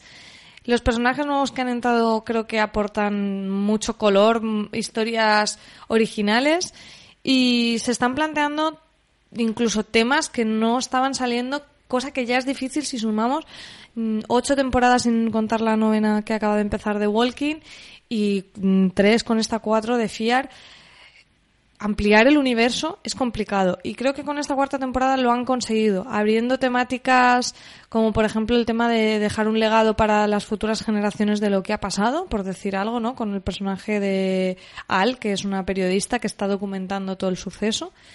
Y igual que hemos hablado muchas veces que, por ejemplo, Fiar nos había dado, y en esta cuarta temporada más, muchos más eh, lugares para, los para que los supervivientes se instalaran, ¿no? Que esto siempre nos da mucho juego para especular de qué haría yo en un apocalipsis zombie. Y aquí hemos tenido, por ejemplo, un estadio de béisbol. Y a mí toda esa parte siempre de ver cómo se organizan y demás me ha gustado bastante. Eh, hay villanos en la primera mitad y hay villanos en la segunda. Los de la primera me parecen bastante conseguidos, pero el de la segunda me parece un, un chiste con patas terrible que me entraba la risa. Mm. Mm, dicho eso, Morgan, que es un personaje que sabemos que es el del crossover, el que se pasó de The Walking Dead, que mm, a veces nos hacía pesado en The Walking Dead, creo que aquí ha encontrado bastante su lugar. No descartemos que se haga pesado aquí también. Lo que pasa es que parece que está consiguiendo que todos eh, bailen al son de su turra. ¿eh? Entonces, está bastante más integrado en, en Fiar, casi siendo un líder. Y básicamente que la recomiendo mucho, que de hecho es un es casi un, un reinicio de la serie, que aunque no hayas visto nada de lo anterior, te puedes poner a ver la cuarta temporada. Y creo que tú, que también la has visto, estás bastante de acuerdo en todo lo que he comentado, ¿no? Sí, yo, vamos, suscribo todo lo que dices. Eh, a mucha gente que se desenganchó de la serie, cosa que veo lógica porque yo incluso yo mismo estuve a punto de, de bajarme porque estaba ya un poquito harto. Porque creo que si ya las dos primeras temporadas se hacían difíciles, la tercera se remató a sí misma la serie. Creo que, que ya había un montón de historias que ya no podías, eh, un montón de personajes que ya no podías exprimir más, había un montón de... Estaban como cayendo siempre los mismos errores y la serie no, no iba ni para adelante ni para atrás. Y estaba en un nivel mm, de verdad verdaderamente bajo. Pero de repente te encuentras con este mm, mega reinicio que tiene la serie, se reinventa desde cero, cambia muchos personajes, cambia incluso el protagonismo de algunos de ellos, eh, mete buenos secundarios, ve- secundarios que a final de temporada ya se consideran prácticamente protagonistas. Eh, y no solo eso, yo destaco sobre todo el cambio de look. O sea, sí, te iba a decir que eso es algo que a ti hemos comentado varias veces que te llamó mucho la atención. sí, Bueno, el- cambio de look, incluida la cabecera, no se nos olvide. Sí, Muy o sea, chula. pega un reinicio tan, tan drástico que es que de verdad parece prácticamente una serie, una serie nueva, hasta el punto de que yo, que nunca hago esto, recomiendo a la gente que aunque no haya visto las tres primeras temporadas completas, puede empezar por la cuarta y no se pierde absolutamente nada. Eh, puede entender todo, todas las cosas que se hablan de, de cosas pasadas o anteriores se pueden entender perfectamente por el contexto de, de- de lo que te están contando. O sea que tampoco necesitas haberte acabado la tercera si te bajaste entonces o te bajaste antes. Puedes empezar por la cuarta y merece muchísimo la pena. Yo destaco sobre todo ese, ese cambio de look, ese cambio de, de, de que la estética cambia, de que la dinámica, incluso la propia realización cambia, se atreven con más cosas. La primera parte de la temporada se cuenta en paralelo dos historias en distintos momentos eh, y las saben entremezclar muy bien. saben jugar muy bien con los tiempos, saben jugar muy bien con los cambios y los giros de guion, saben aprovechar muy bien los cliffhangers. A mí es que me ha gustado muchísimo. Es verdad que la segunda parte de la temporada cambia un poco, desciende ese ritmo tan frenético que a lo mejor hay en la primera parte, eh, y sin embargo en esta segunda encuentras otras cosas, otras cosas interesantes. Vuelves a ver también un poquito lo que es la supervivencia verdadera de, de, un grupo muy reducido, ¿vale? Aquí la diferencia con The Walking Dead es que en The Walking Dead ya han juntado un Sí, grupo demasiado grande. Un montón de peña ahí que vaya. Claro, son muchísima gente para ir de nómadas por ahí. Sin embargo, una de las cosas más guays de The Walking Dead era precisamente eso. El movimiento, el cómo se, cómo se trasladan de un sitio a otro, cómo iban viendo distintos sitios diferentes, distintas eh, ciudades, distintos entornos y distintas adversidades según tú te ibas moviendo de un lado para otro. Entonces, eso lo ha recuperado Fiar, cosa que The Walking Dead no puede hacerlo porque ya no tiene esa capacidad debido, ya digo, al número increíble de protagonistas y de personajes que tiene. Sin embargo, Fiar sí se puede permitir ese lujo, porque de momento siguen siendo un grupo de menos de 10, entonces mover eso es mucho más fácil y puedes hacer historias súper interesantes cuando se están moviendo de un lado para otro. Yo la recomiendo muchísimo. Esta cuarta temporada me ha gustado incluso más que la octava de Walking. Lo que ha dicho. Eso es muy grave. Lo que ha dicho, madre mía. Voy yo. Adelante. Voy con la última temporada de New Girl. Oh, ¿qué tal sigue? Yo es que, jolín, ya...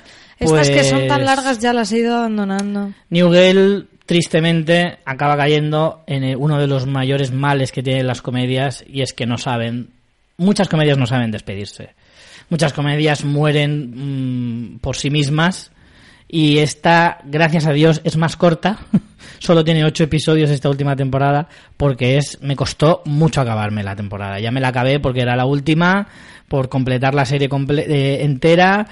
Pero vamos, me costó Dios y ayuda. La serie tiene un salto temporal desde la última temporada, desde la sexta, de unos poquitos años, en los que ya todos están súper asentados, todos ya se tienen que casar, tener hijos, etcétera, etcétera. Ya no han perdido la chispa, han perdido la química entre los personajes. New se caracterizaba exclusivamente en la chispa de los personajes. Sus tramas eran absolutamente absurdas, yo lo he dicho siempre. O sea, sus capítulos, si tú explicabas un capítulo de cualquiera, de cualquier temporada, tú dices, ¿qué es esta mierda? O sea, si tú lo cuentas a alguien sin decir nada de, de- ni qué serie es, Bueno, pues mira, pero eso te hacen puede esto, pasar en un montón de sitcoms, en realidad, Sí. casi. pero New Girl tenía una cosa muy buena y es que sus personajes tenían como un, pro- un lenguaje propio, eh, tenían una esencia muy, muy característica propia, los personajes tenían una química muy especial y eran, y eran muy divertidos y demás. Todo eso, no sé si es que ya lo han quemado, si es que ya los personajes, los propios guionistas estaban ya quemados, no lo sé, pero la serie ha perdido totalmente ya todo y gracias a Dios era la última. A mí me da mucha pena, pues es una serie que me encanta, que, vi, que he visto durante las seis temporadas, a, capítulo que salía, capítulo que veía, la llevaba siempre al día porque me gustaba muchísimo, pero ya, pues ya casi que agradeces que se muera. Sinceramente, es una pena, pero es así. Así que, si no sé por dónde te quedarías tú. Pues mira, te lo puedo decir en TV Showtime, pero yo creo que por lo menos dos o tres temporadas por detrás. Hombre, las, las últimas temporadas no son malas. Ya, evidentemente, pues poco a poco va perdiendo calidad, pero se pueden ver todavía. Pero la última, si te la quieres ahorrar, no hay ningún problema. No, me quedé mucho más atrás, me quedé en la tercera, o sea que fíjate. No, bueno, la tercera todavía había bastante nivel. no, sí, para- ha sido porque pues porque no me ha dado la vida. Así que, lástima, pero adiós muy buenas. Te toca. Vale, pues eh, yo voy a hablar de Glow, de Netflix, la segunda temporada. Qué ganas tengo de empezarla, Jolín. Pues no, la he empezado todavía. Glow es una peli que, bueno, una peli, una serie que me gustó muchísimo en su primera temporada, que la devoré, que me daba mm, mucha alegría de esto que te da muy buen rollo, me veía un capítulo tras otro. Y en esta temporada me ha gustado, pero debo decir que no tenía esa sensación de después de un capítulo necesito ver el siguiente. No que no pasaba por un tema de cliffhangers o algo así, sino porque me, porque la estaba disfrutando un montón, ¿sabes? A veces Mm. tienes esa adicción simplemente porque porque te encanta, no no no porque haya ningún misterio. De hecho, la primera temporada no es muy de cliffhangers, No, realmente. no, para nada, pero, pero me, me pasó esa, ese rollo de verla compulsivamente. Aquí no tanto. Y creo que mm, es un poco más irregular. Creo que tiene cosas muy interesantes que incluso superan la primera temporada. Por ejemplo, se abordan personajes secundarios de una manera más profunda que resulta interesante incluso con un poco de punto de, de, reflexión social y que eso está bastante guay. Incluso vemos algún caso que eh, nos puede evocar a todo el tema del Time's Up y de toda la movida que ha habido en Hollywood con el tema del acoso eh, a, los abusos de poder a mujeres con, porque recordemos que Glow es una, es una serie que cuenta la historia de unas mujeres que hacen wrestling femenino en un programa de televisión que es eh, Gorgeous Ladies of Wrestling, es Glow, es el acrónimo. Entonces, bueno, pues hay un caso de un directivo que se quiere propasar y tal, o sea, con temas como muy actuales. Eh, y tiene un episodio muy guay, que ahora no recuerdo qué episodio es, que es como si tú estuvieras, es, todo el episodio es como si fuera un propio capítulo de la, del Glow, de la, del programa mm. de televisión con sus anuncios y todo de mmm, televisión americana de, de cable básico, o no sé en qué cadena sería esto. Eh, con sus anuncios ochenteros y todo, que es divertidísimo. Ese episodio, desde luego, eh, vale muchísimo, muchísimo la pena. Además, es un episodio enlatado que si a lo mejor dices, bueno, tampoco me mató tanto, eh, ese lo podéis ver suelto. Entonces, em, es una serie que sigo disfrutando, que me parece muy original y muy, muy disfrutable y, y con el tema que tiene mmm, creo que vale mucho la pena, pero sí que es verdad que para mí eh, ha bajado un pelín eh, respecto a la primera. También debo decir que soy de las pocas que opina esto. O sea, en general la gente le ha gustado más que la primera. Yo tengo muchas ganas de ver la, esta segunda, la primera me encantó. Soy súper fan de Genji Kohan y, y me gusta mucho cómo funciona su mente. O sea, cómo es capaz de, de estos temas que parecen tan estrambóticos y tan enrevesados y demás, consigue que de, de una manera tan original engancharte de esa manera. Y además es eso, es de las pocas de las pocas creadoras que sus historias lo que mola es, es, es el viaje. Realmente no es ni los cliffhangers, sí. ni cómo acaben las cosas, Totalmente. ni en qué derive cada una. Da igual. Yo lo que disfruto es de los diálogos, de las escenas, de, de cómo una situación puede llevar a otra. De eso es de lo que yo disfruto muchísimo. Y de que además sus personajes son verdaderamente únicos y que son, son personajes que a pesar de que no son increíblemente llamativos, o sea, luego no hay ninguno que vaya a pasar a la historia que digas, hostia, ¿te acuerdas de que el personaje de la serie no sé qué? No, no, no hay ningún Tony Soprano ni una cosa así que digas como los de Friends ni nada por el estilo. Pero que son personajes que te calan, que aunque no te aprendas sus nombres nunca, sí que te, te interesa mucho eh, analizarlos y conocer sus vidas y me parece absolutamente genial porque además son son cosas que nunca te imaginarías o sea son son personajes que nu nunca te creerías que existieran pero aún así te interesan. Y eso es lo que me parece que es de una absoluta maestría eh, todo lo que lo que hace esta mujer. Me parece verdaderamente genial. Y yo que fíjate de hecho me parecía tan... me causó un cierto rechazo al principio hasta que descubrí que la serie era de, de esta creadora, de Kohan. Cuando vi que era de ella dije, hostia, pues aunque no me interese nada o no me llame nada la atención el tema, voy a verla.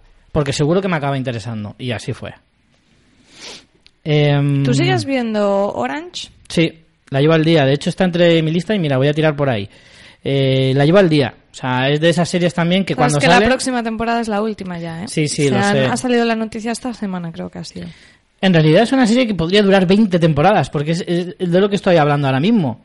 No lleva una línea normal. Sí que es verdad que a lo mejor, pues claro, mmm, cada temporada intentan innovar, sobre todo en las últimas dos temporadas, que han cambiado mucho la serie, porque han cambiado de escenarios, han cambiado muchos personajes, han entrado muchos nuevos y demás. Las dos últimas temporadas me parecen de lo mejor, precisamente por, por eso. Porque ha conseguido cambiar un montón de cosas y que aún así siga siendo eh, una serie de, de, para mí, de 10. O sea, es que a mí Orange me flipa, me encanta. Eh, consigue que incluso yo sienta eh, mucha empatía sobre temas de mujeres y temas que no son de mujeres. O sea, ha conseguido que me interesen un montón de cosas que jamás creí que me iban a interesar, realmente.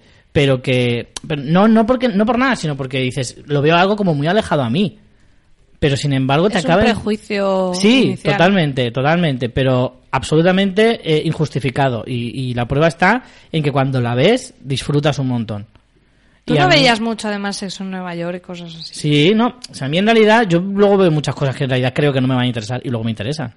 Es verdad.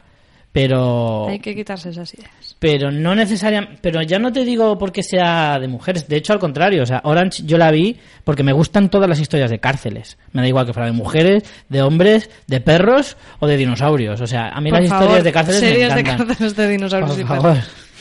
En realidad la vi por eso. Y también otra vez por lo mismo. Porque, porque era de, de Genji Kohan que yo la descubrí en Wits. Que es una serie que también me encantaba.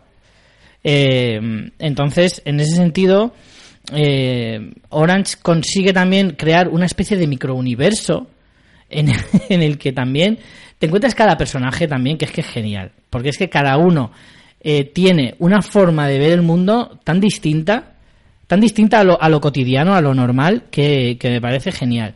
Y que además muestra personalidades que en algunas ocasiones son muy caricatura, pero, pero que en el fondo yo veo a mucha gente que es así.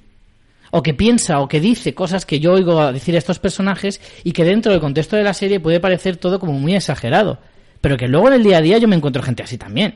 Lo que pasa es que no es lo habitual y que cuando y que lo piensas y es como que muchas veces es que no sé cómo explicarlo yo veo en, en la serie veo que hablan de temas o que usan expresiones o que usan o que hablan de algunas cosas que dices tú esto en una conversación normal no lo oyes habitualmente y que muchas veces piensas no lo oyes habitualmente porque la gente se corta mucho para enseñar cómo es verdaderamente no sé si me estoy explicando Sí, sí.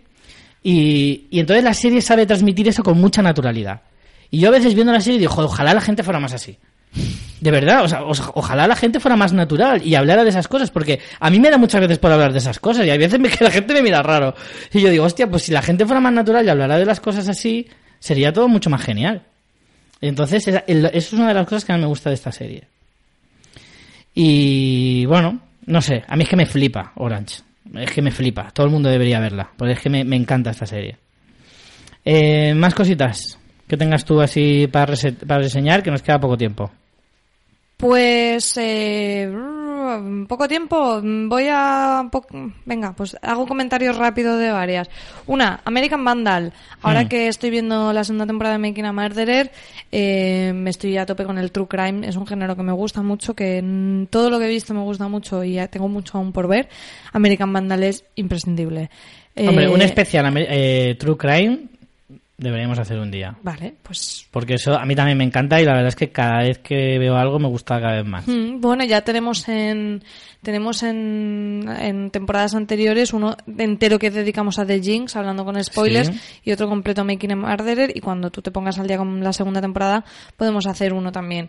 Y bueno, American Vandal de qué va? ¿Es un true crime? Sí y no, porque lo que es es como una especie de parodia de un true crime. Ajá. Es una maravilla, o sea, me parece una verdadera maravilla. Eh, CJ Navas de Fuera de Series la llevaba recomendando muchísimo tiempo y la veía muy chorra y era como, bueno, sí, ya la veré, bueno, ya la veré.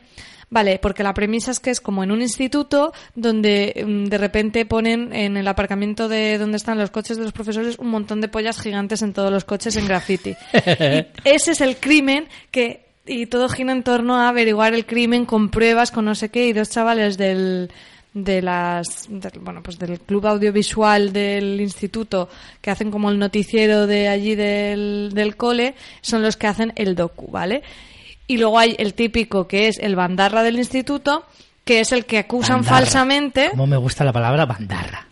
el que acusan falsamente, bueno, se- supuestamente el, al que acusan y es inocente y lo acusan del crimen. O sea, todo lo clásico del true crime. Entonces está narrado como un true crime, pero es todo con chavales adolescentes con este crimen de las pollas, donde... mm, Pero te ríes, o sea, es comedia. Ostras, te ríes muchísimo. Luego, si te gusta el género, te das cuenta de cómo han sabido sacar cada detalle de las cosas que son los clichés del género. Y luego incluso hay cierta reflexión sobre el sistema educativo, ¿no? Porque es como el tío este, como es un...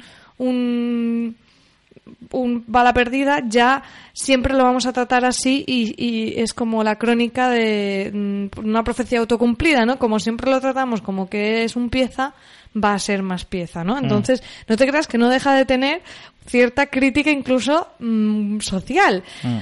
Y es divertidísimo. O sea, si os gusta el género, verla. Hay, está ya la segunda temporada desde hace cosa de un mes en Netflix, que todavía no la he visto. Que el crimen de la segunda temporada es que uno pone laxante en todo el sitio del instituto, todo el mundo empieza a cagarse encima. Eh, y la Joder. segunda temporada la tengo pendiente, que la quiero ver, pero esta primera, vamos, de hecho, no tiene relación con la de la segunda temporada, pero me la vi unos tres días que estuve con gastroenteritis. hubiera sido muy bueno que hubiera visto la lo- segunda. sí. No lo enlacéis por ahí. No pero- lo enlacéis por ahí ya, pero ya os he visto Pero el la- universo es cachondo en ese sentido. las intenciones. Y me la vi del tirón y mira que estaba malísima y aún así me reí muchísimo porque de verdad está genial. O sea, está genial y además llega al punto de que te engancha como un true crime, en plan con sus cliffhangers y dices, pero vamos a ver, que estoy aquí intrigada con las pruebas de, no, no puedo ser él porque fíjate, siempre que dibuja penes en la pizarra el capullo lo hace así y en los grafitis era no sé cómo. Y, y es brutal y ves los sospechosos y al Qué final hasta lo devoras de forma adictiva como un true crime real en el que estás como, uy, uy, uy, ¿esto cómo va a acabar? de verdad, me, ha, Joder, pues me has dado muchas ganas de verla. me ha ¿eh? encantado, o sea, me ha encantado. Es, es divertidísima, tenéis que ver American Jolín. Vandal en Netflix. Yo voy a destacar la última temporada de Bojack Horseman, que me la terminé hace muy poquito, y sí que pff, Bojack es de las mejores series de animación, no solo de animación, creo que es de las mejores series que habla sobre el mundo del espectáculo en Estados Unidos que hay ahora mismo. Eh, en esta última temporada Bojack eh, protagoniza una serie que es como muy muy meta todo ya, ¿no? Porque te habla de cómo es el mundo de las series dentro de esa parodia magnífica con el tema de los animales antropomorfos y tal y cual.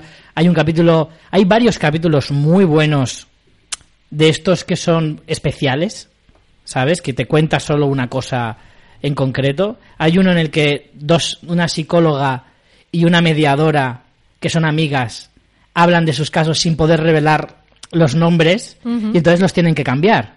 Entonces, mientras ellas se lo cuentan, eh, vamos viendo esa historia contada con los personajes reales, pero con los nombres cambiados. Y de hecho, Bojack es una cebra. Y ya sale con la figura de una cebra. y entonces es absolutamente genial ese capítulo. Y luego hay otros tantos que también son, son muy buenos. O sea, yo lo que he dicho siempre de la, lo bueno que tiene la animación para adultos es que la animación te deja, te deja hacer algunas cosas con los géneros que la acción real no te permite. Y entonces, claro, ves cosas súper locas, pero súper originales. Y, y eso eh, lo consigue mucho Bojack, que además de ser desternillante en algunas cosas, eh, tiene una carga dramática absolutamente bestial y sobre todo lo que yo digo siempre, que aparte me repito muchísimo, y más hablando de Bojack, es esa forma de hablarte del detrás de las cámaras que a mí me fascina. Que te hablen de cómo es el mundo de Hollywood, todo dentro de una sátira, pero que deja, no deja de ser increíblemente fiel a, a la realidad y que además trata muchos temas del Me Too y que habla además de muchas cosas de personales y luego está el personaje de Todd que es la rehostia que Es muy fan, ¿eh? es la leche que es es es como la anarquía hecha personaje ¿Vale? Y entonces te puedes esperar cualquier cosa de él, los diálogos no pueden ser más, más aleatorios, más random, más, más locos y más divertidos. O sea, es absolutamente genial. Y otros personajes como Princess Caroline, que me parece magnífica. Personajes nuevos que entran esta temporada que también son geniales. Eh, el señor Peanut Butter, que le odio y le amo al mismo tiempo, porque es desagradable y adorable al mismo tiempo. Es, es todo, todo, todo junto. Eh, Bojack es maravillosa. Si no la habéis visto nunca y os interesa mínimamente lo que es el mundo del espectáculo, pero en forma de sátira y demás, es que, de verdad, yo no me voy a cansar nunca de recomendar esta serie. Yo tengo pendiente aún la quinta, pero sí, es una serie además que me gusta verla eh, un poquito a poco, disfrutar los yo, episodios. la, yo la devoro, la devoro. Yo- no yo a mí me gusta verla poco a poco. Y por eso me dura mucho, ¿eh? Casi que, de hecho, me faltan dos o tres de la cuarta aún y ya está la quinta. Siempre Pues voy un poquito con retraso. Me das envidia. Vale, pues. La última. Venga, la última, Jolín. Richie, tendremos que hacer otro de las cosas que tenemos ser. pendiente. No puede ser. Mm, Venga, te veo yo, Jolín. Déjame hacer trampa, te voy a decir dos, lo siento. Venga, pero muy breves. Venga, una es The Looming Tower, serie original de Hulu que en España podéis ver a través de Amazon Prime Video. Su primera temporada, bueno, no sé si es única temporada, habla sobre las torres sobre el atentado de las Torres Gemelas. Eh, ese es el contexto, pero eso es el final de la serie, ¿vale? Lo que te habla es de cómo em, de cómo durante los años previos al atentado de las Torres Gemelas hay mm, bastantes tiranteces entre el FBI a ver, espérate que me pierdo. Sí, entre el FBI y la CIA. Por un lado, el FBI lo que quiere es mm, tener detenciones de, Al Qaeda y por otro lado eh, la CIA es como que se guarda información que no transmite al FBI para intentar llegar como a, a la pirámide de la organización terrorista. Todo esto dicho así, que es muy simple, es complicado porque si la CIA hubiera transmitido según qué información al FBI, posiblemente los atentados no se hubieran producido. Entonces, ese conflicto tan complejo es el que te cuentan. Eh, es muy chula. Bueno, tiene de protagonista a Jeff Daniels, que hace de un personaje real, John O'Neill, que es el, el, encargado en la CIA de este departamento, cuya historia, si no la conocéis, mejor no la miréis, pero tiene una vida de esas de película total.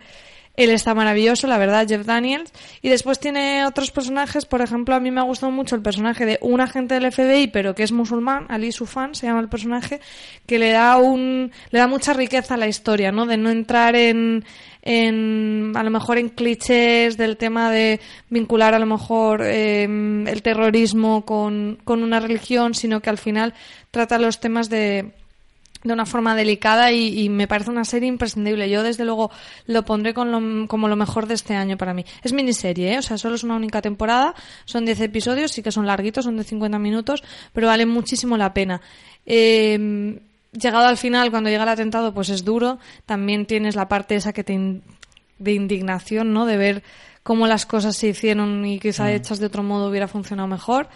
Eh, ¿Qué más comentar? Que tenemos también a, a, Michael Stuhlbarg, que el eterno secundario, que está fantástico en todos lados. Pobrecito, tío, siempre lo llamamos así. Es una serie que a mí me ha gustado mucho. Creo que no sé, bueno, ya es más de principio de año y, y quizá ha pasado un poquito desapercibida, o por lo menos no creo que se le haya dado el crédito eh, que tiene. Y luego, la otra rápida que digo también es la segunda parte, la segunda temporada de American Crime Story, el asesinato de Gianni Versace, segunda temporada, serie original de Ryan Murphy para FX, que aquí en España podéis ver en Netflix. No os la perdáis. Eh, me parece una serie maravillosa en la que quizá lo peor que tiene es lo que la gente se piensa, ya que no es el asesinato de Gianni Versace, sino que es un retrato de su asesino. Mm. Es conocer a este personaje, a este asesino que, que mm, es muy perturbador. Totalmente. Acercarse a, a ese personaje mmm, te revuelve mucho por dentro y luego, como siempre, eh, Ryan Murphy tiene un cierto don en contar las cosas y contar algo más allá y tratar el tema, por ejemplo, de, de la situación de los gays en, en, en los 80. Mm. Y me parece que lo hace de una manera maravillosa. Todo lo que te cuenta Ryan el retrato Murphy social. Es, es, un maestro. Es un creador increíble. Es un puñetero maestro, macho. Es que a mí me, me, me flipa que sea capaz de transmitir tantísimo con tan poco tiene algunos de los que de los que para mí van a ser de los mejores episodios del año. Tienes verdad una narración un poco confusa porque no es cronológica, sino que va adelante y atrás en el tiempo para mostrarte los sucesos o las cosas que ha hecho este asesino de una manera que tú lo proceses mejor y que te intrigue más, porque a lo mejor si te desvela las cosas cronológicamente no no llegas como a entenderle y llegas a entender parte de él, interpretado por Darren Criss de manera impresionantísima, o sea, me, me, me enamoró, cosa que es muy creepy, teniendo en cuenta que hace de un asesino, pero me parece que es brutal. Yo estuve luego mirando ahí fotos y tal del personaje real y la verdad que está muy conseguido. Y es una, es una maravilla de serie. Creo que no, creo que no ha tenido tanto éxito. Creo que la primera tuvo mucha más notoriedad, que quizá pues eso, la gente se creía que era más del Gianni Versace y al final Gianni Versace es un secundario casi en esta historia. Y, y bueno, Penélope Cruz, que se me había olvidado nombrarla, que está ¿Y Ricky también... Martin?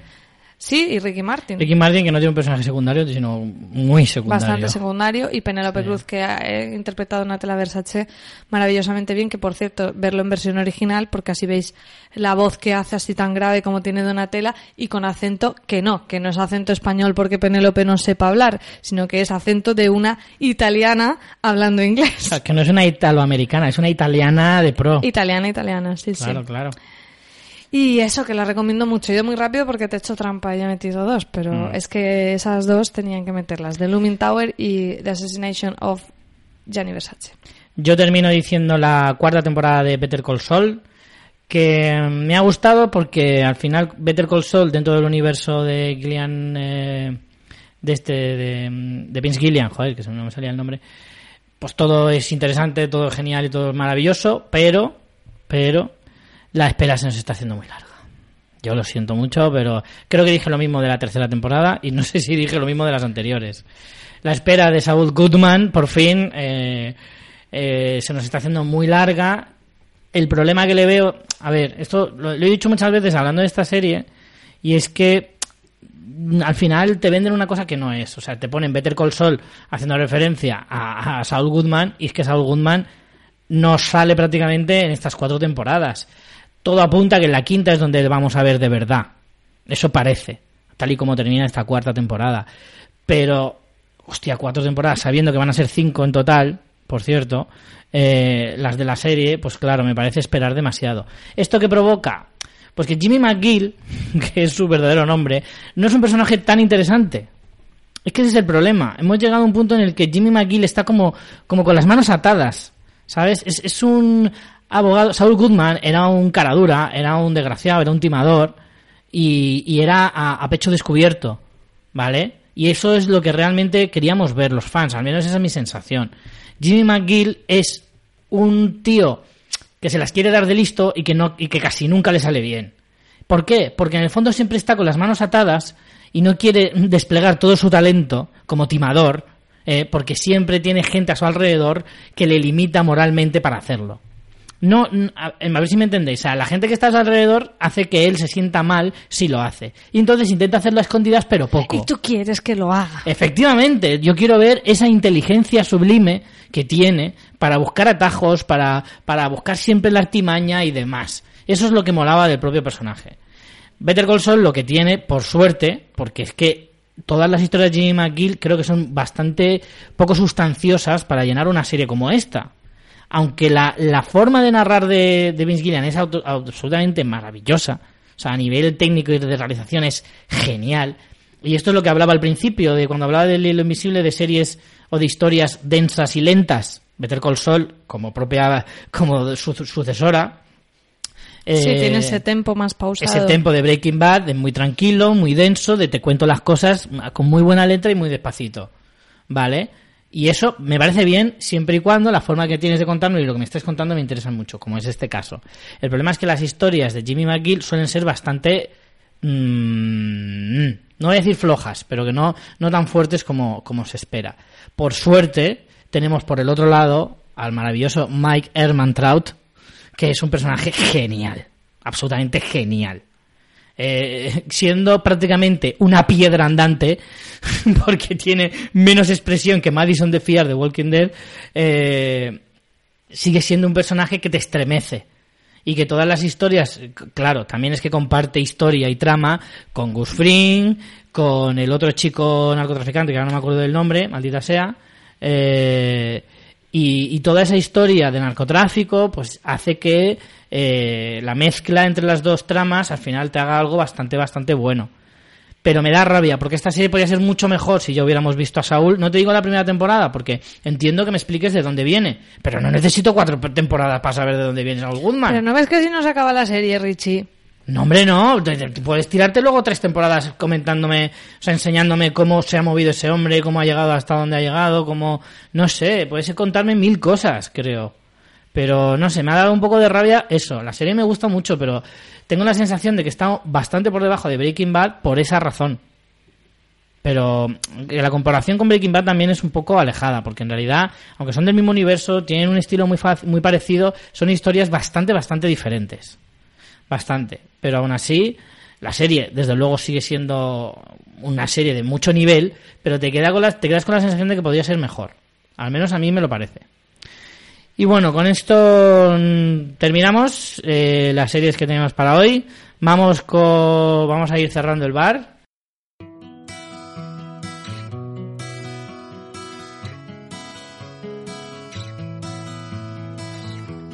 Vamos a cerrar el bar con los más allegados que se quedan y los primeros siempre son los fans en Evox. Ya os comentamos la semana pasada que hemos, mm, bueno, estamos a punto de cerrar el Patreon y ahora si queréis ser mecenas o apoyarnos de algún modo, podéis hacerlo a través de iVoox desde creo que es 1,49 al mes o algo así. Sí, 1.49. Y bueno, podéis haceros fans de Evox, eh, fans de Fansfiction en Evox. Ahora ya tenéis el primer episodio privado porque es lo que os ofrecemos. Hay episodios privados solo para fans.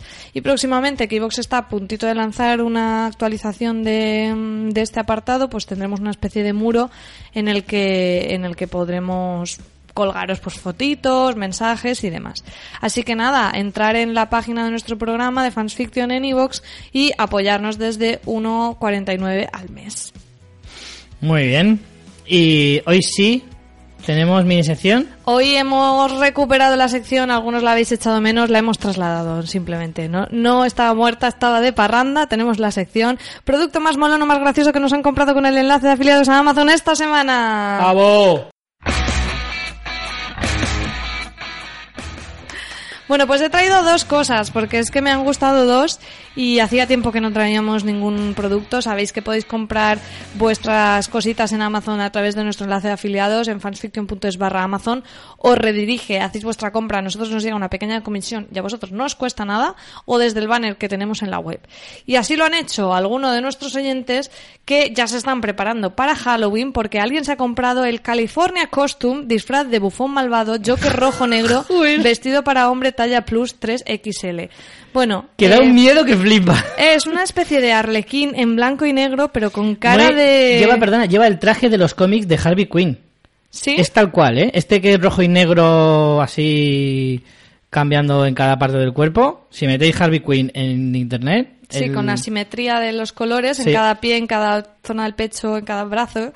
Y bueno, con una cara de una máscara de esta que parece el, el- el villano este de los dibujos animados. Parece una calavera de caballo. No, la calavera esa que era un villano. ¿Cuál? No, ¿De qué era? Skeletor, El Skeletor de He-Man, sí, sí. Y un cetro también con cara de calavera y cascabeles. Bueno, pondremos el enlace. Desde 46,99 si no tenéis Ojo. disfraz de Halloween Madre podéis mía. haceros con este. A mí me gustaría que nuestro oyente nos mandara una foto, aunque también te digo que no lo reconoceríamos. No, no, no, no. La careta. Pero es mucho mejor el segundo. Sí, porque es que vamos de celebraciones y hay gente que dices, bueno, Halloween en cierta manera está bien prepararse, dentro de cuatro días lo tenemos ahí. Pero hay gente muy previsora que ya está pensando en la Navidad. Ajá. Y alguien se ha comprado la zambomba pequeña de 13 centímetros de altura y 10 centímetros de diámetro, porque desde luego, o sea, el mundo ha- va a acabar. Amazon ya vende hasta zambombas. Sí, sí, sí, sí. No, desde luego que sí. Esto es el principio del fin, esta O cosa. sea, si queréis una zambomba, 23,74 envío gratis. Joder, pues me parece cara para una zambomba, ¿eh? No, a ver, es una zambomba de las bonitas, con su Claro, piel, artesanal. con su... artesanal comprada por Amazon. con su esto con esto de barro la Sí, zambomba sí, está ¿eh? muy bonita así que nada ya lo tenéis ahí Tiene incluso fantasía, algo de filigrana así, de, de tela de esta así como... ¿Cómo se llama esto? no, lo sé Es cómo como se de raso, ¿no? Se parece. no, no No sabría lo sé. decirte. No creo que lo sea, no se aprecia tan bien pero pero sí sí ya tenemos gente preparando la navidad Richie que por Sí, cierto va- eh, teníamos ahí una propuesta para hacer un programa de navidad ¿Sí? que yo creo que lo vamos a hacer ya te contaré Vale.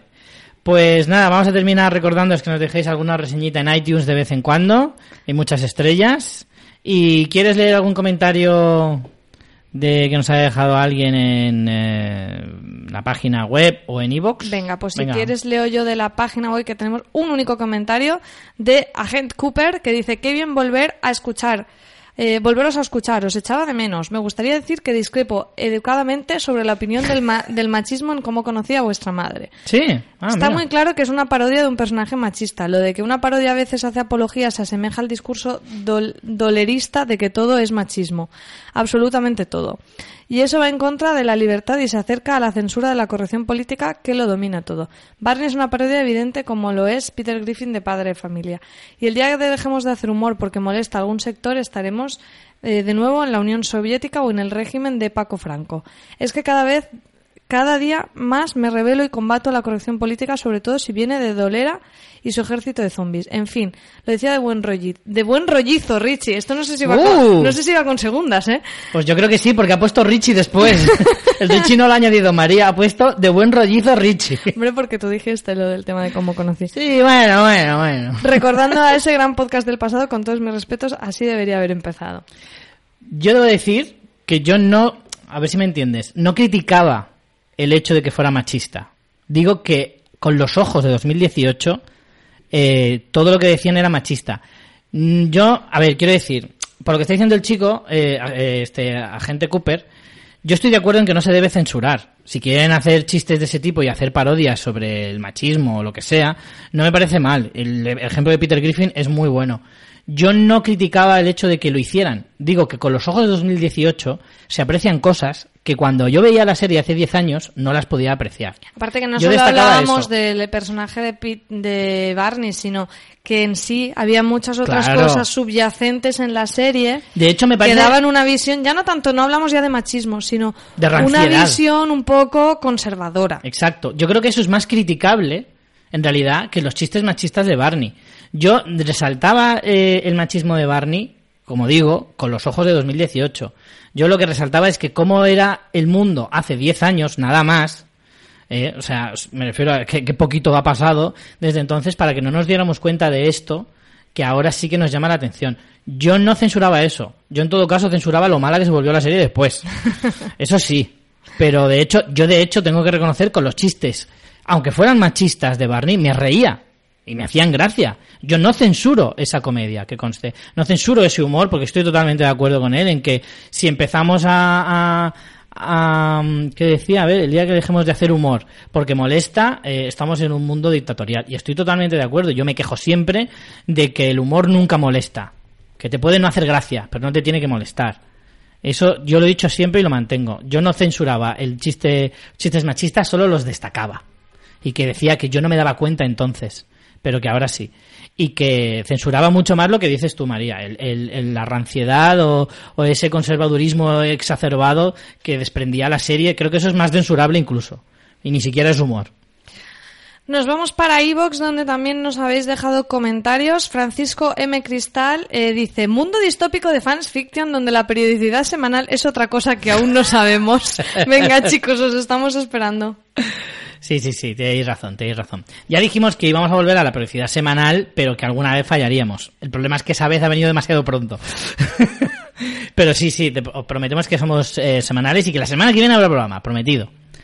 Eh, Anónimo, en- qué bien, Anónimo, ¿cuánto tiempo sin escribirnos? Decía, pregunta sobre Megalodón. Mi hijo de cuatro años ha visto el tráiler y está flipado. ¿Se la pongo o espero tres años? ¿Hay sangre y desmembramientos o es bastante light?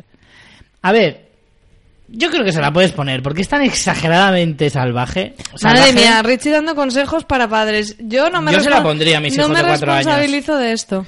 Yo se la pondría a mis, yo se la pondré a mis hijos, a mi hijo de cuatro años. De hecho, le pondré Megalodón. No películas tipo Megalodón. Se la pondré esa. Madre mía. Sí, sí, yo se la pondría porque es demasiado loca y demasiado divertida como para que se la pierda. Madre mía, con cuatro años. En fin, yo no secundo lo que ha dicho Richie. Gózalo dice, finally, me alegro que hayáis vuelto. La verdad es que me hacéis sentir que soy poco exigente porque me lo pasé genial viendo Mamma Mía 2 y Sense8 en el cine. Ah, ya has terminado, perdón. Eh, venga, pues el último, es que hay un montón en en Evox y no nos da tiempo Lee el de Kazmik, que El es Kazmik, buenísimo. El de Kazmik. Venga, el último, Y además amigo Kazmik. es fans ya, ¿eh? En Sí, cierto. Eh, nuestro amigo Kazmik del podcast eh, Series Reality. Y creo que tiene, tiene otro más. Ay, que me lo dijo. Me cago en la mal que mal voy a quedar porque me lo dijo, me lo descargué y todavía no lo he escuchado. Guiones adaptados, creo que se llama. Eh, dice, me alegra mucho volver a escucharos sobre Mamma Mía 2, ya lo dije en series reality, pero yo eh, le veo un paralelismo muy fuerte con El Padrino 2. Vaya cojones de decir eso.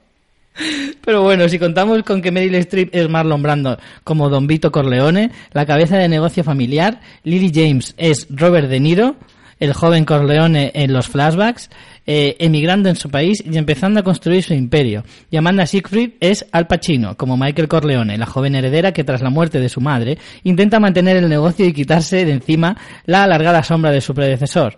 La peli cobra una nueva y estimulante perspectiva donde el, respeto, donde el resto de comparaciones quedan libres eh, a imaginación de cada uno. Eso Pues sí, imaginación no te ha faltado, Kazmi, que eso Desde lo tenemos luego. claro. eso sí, no nos engañemos, la peli sigue siendo un mierdón. Pero al menos si piensas en esto, tienes la mente ocupada durante el doloroso proceso de su visionado. Es que simplemente maravilloso este análisis de mamá mía y Ay. teníamos que leerlo. Es magnífico, magnífico. Hay que tener la mente muy mal para llegar a escribir semejante cosa. Muchas gracias, Cammi, que te queremos un huevo. Pues nada, señores, eh, muchas gracias por escucharnos y esto solo es el principio de la temporada. Vendrán muchas cosas muy interesantes. No os perdáis el próximo episodio, que de verdad va a estar súper chulo con José y Juanfrey, que vamos a hablar de zombies justo antes de, de Halloween. Así que nada, nos vemos la semana que viene. Hasta la semana que viene. Chao. Vean muchas series y muchas películas. Chao.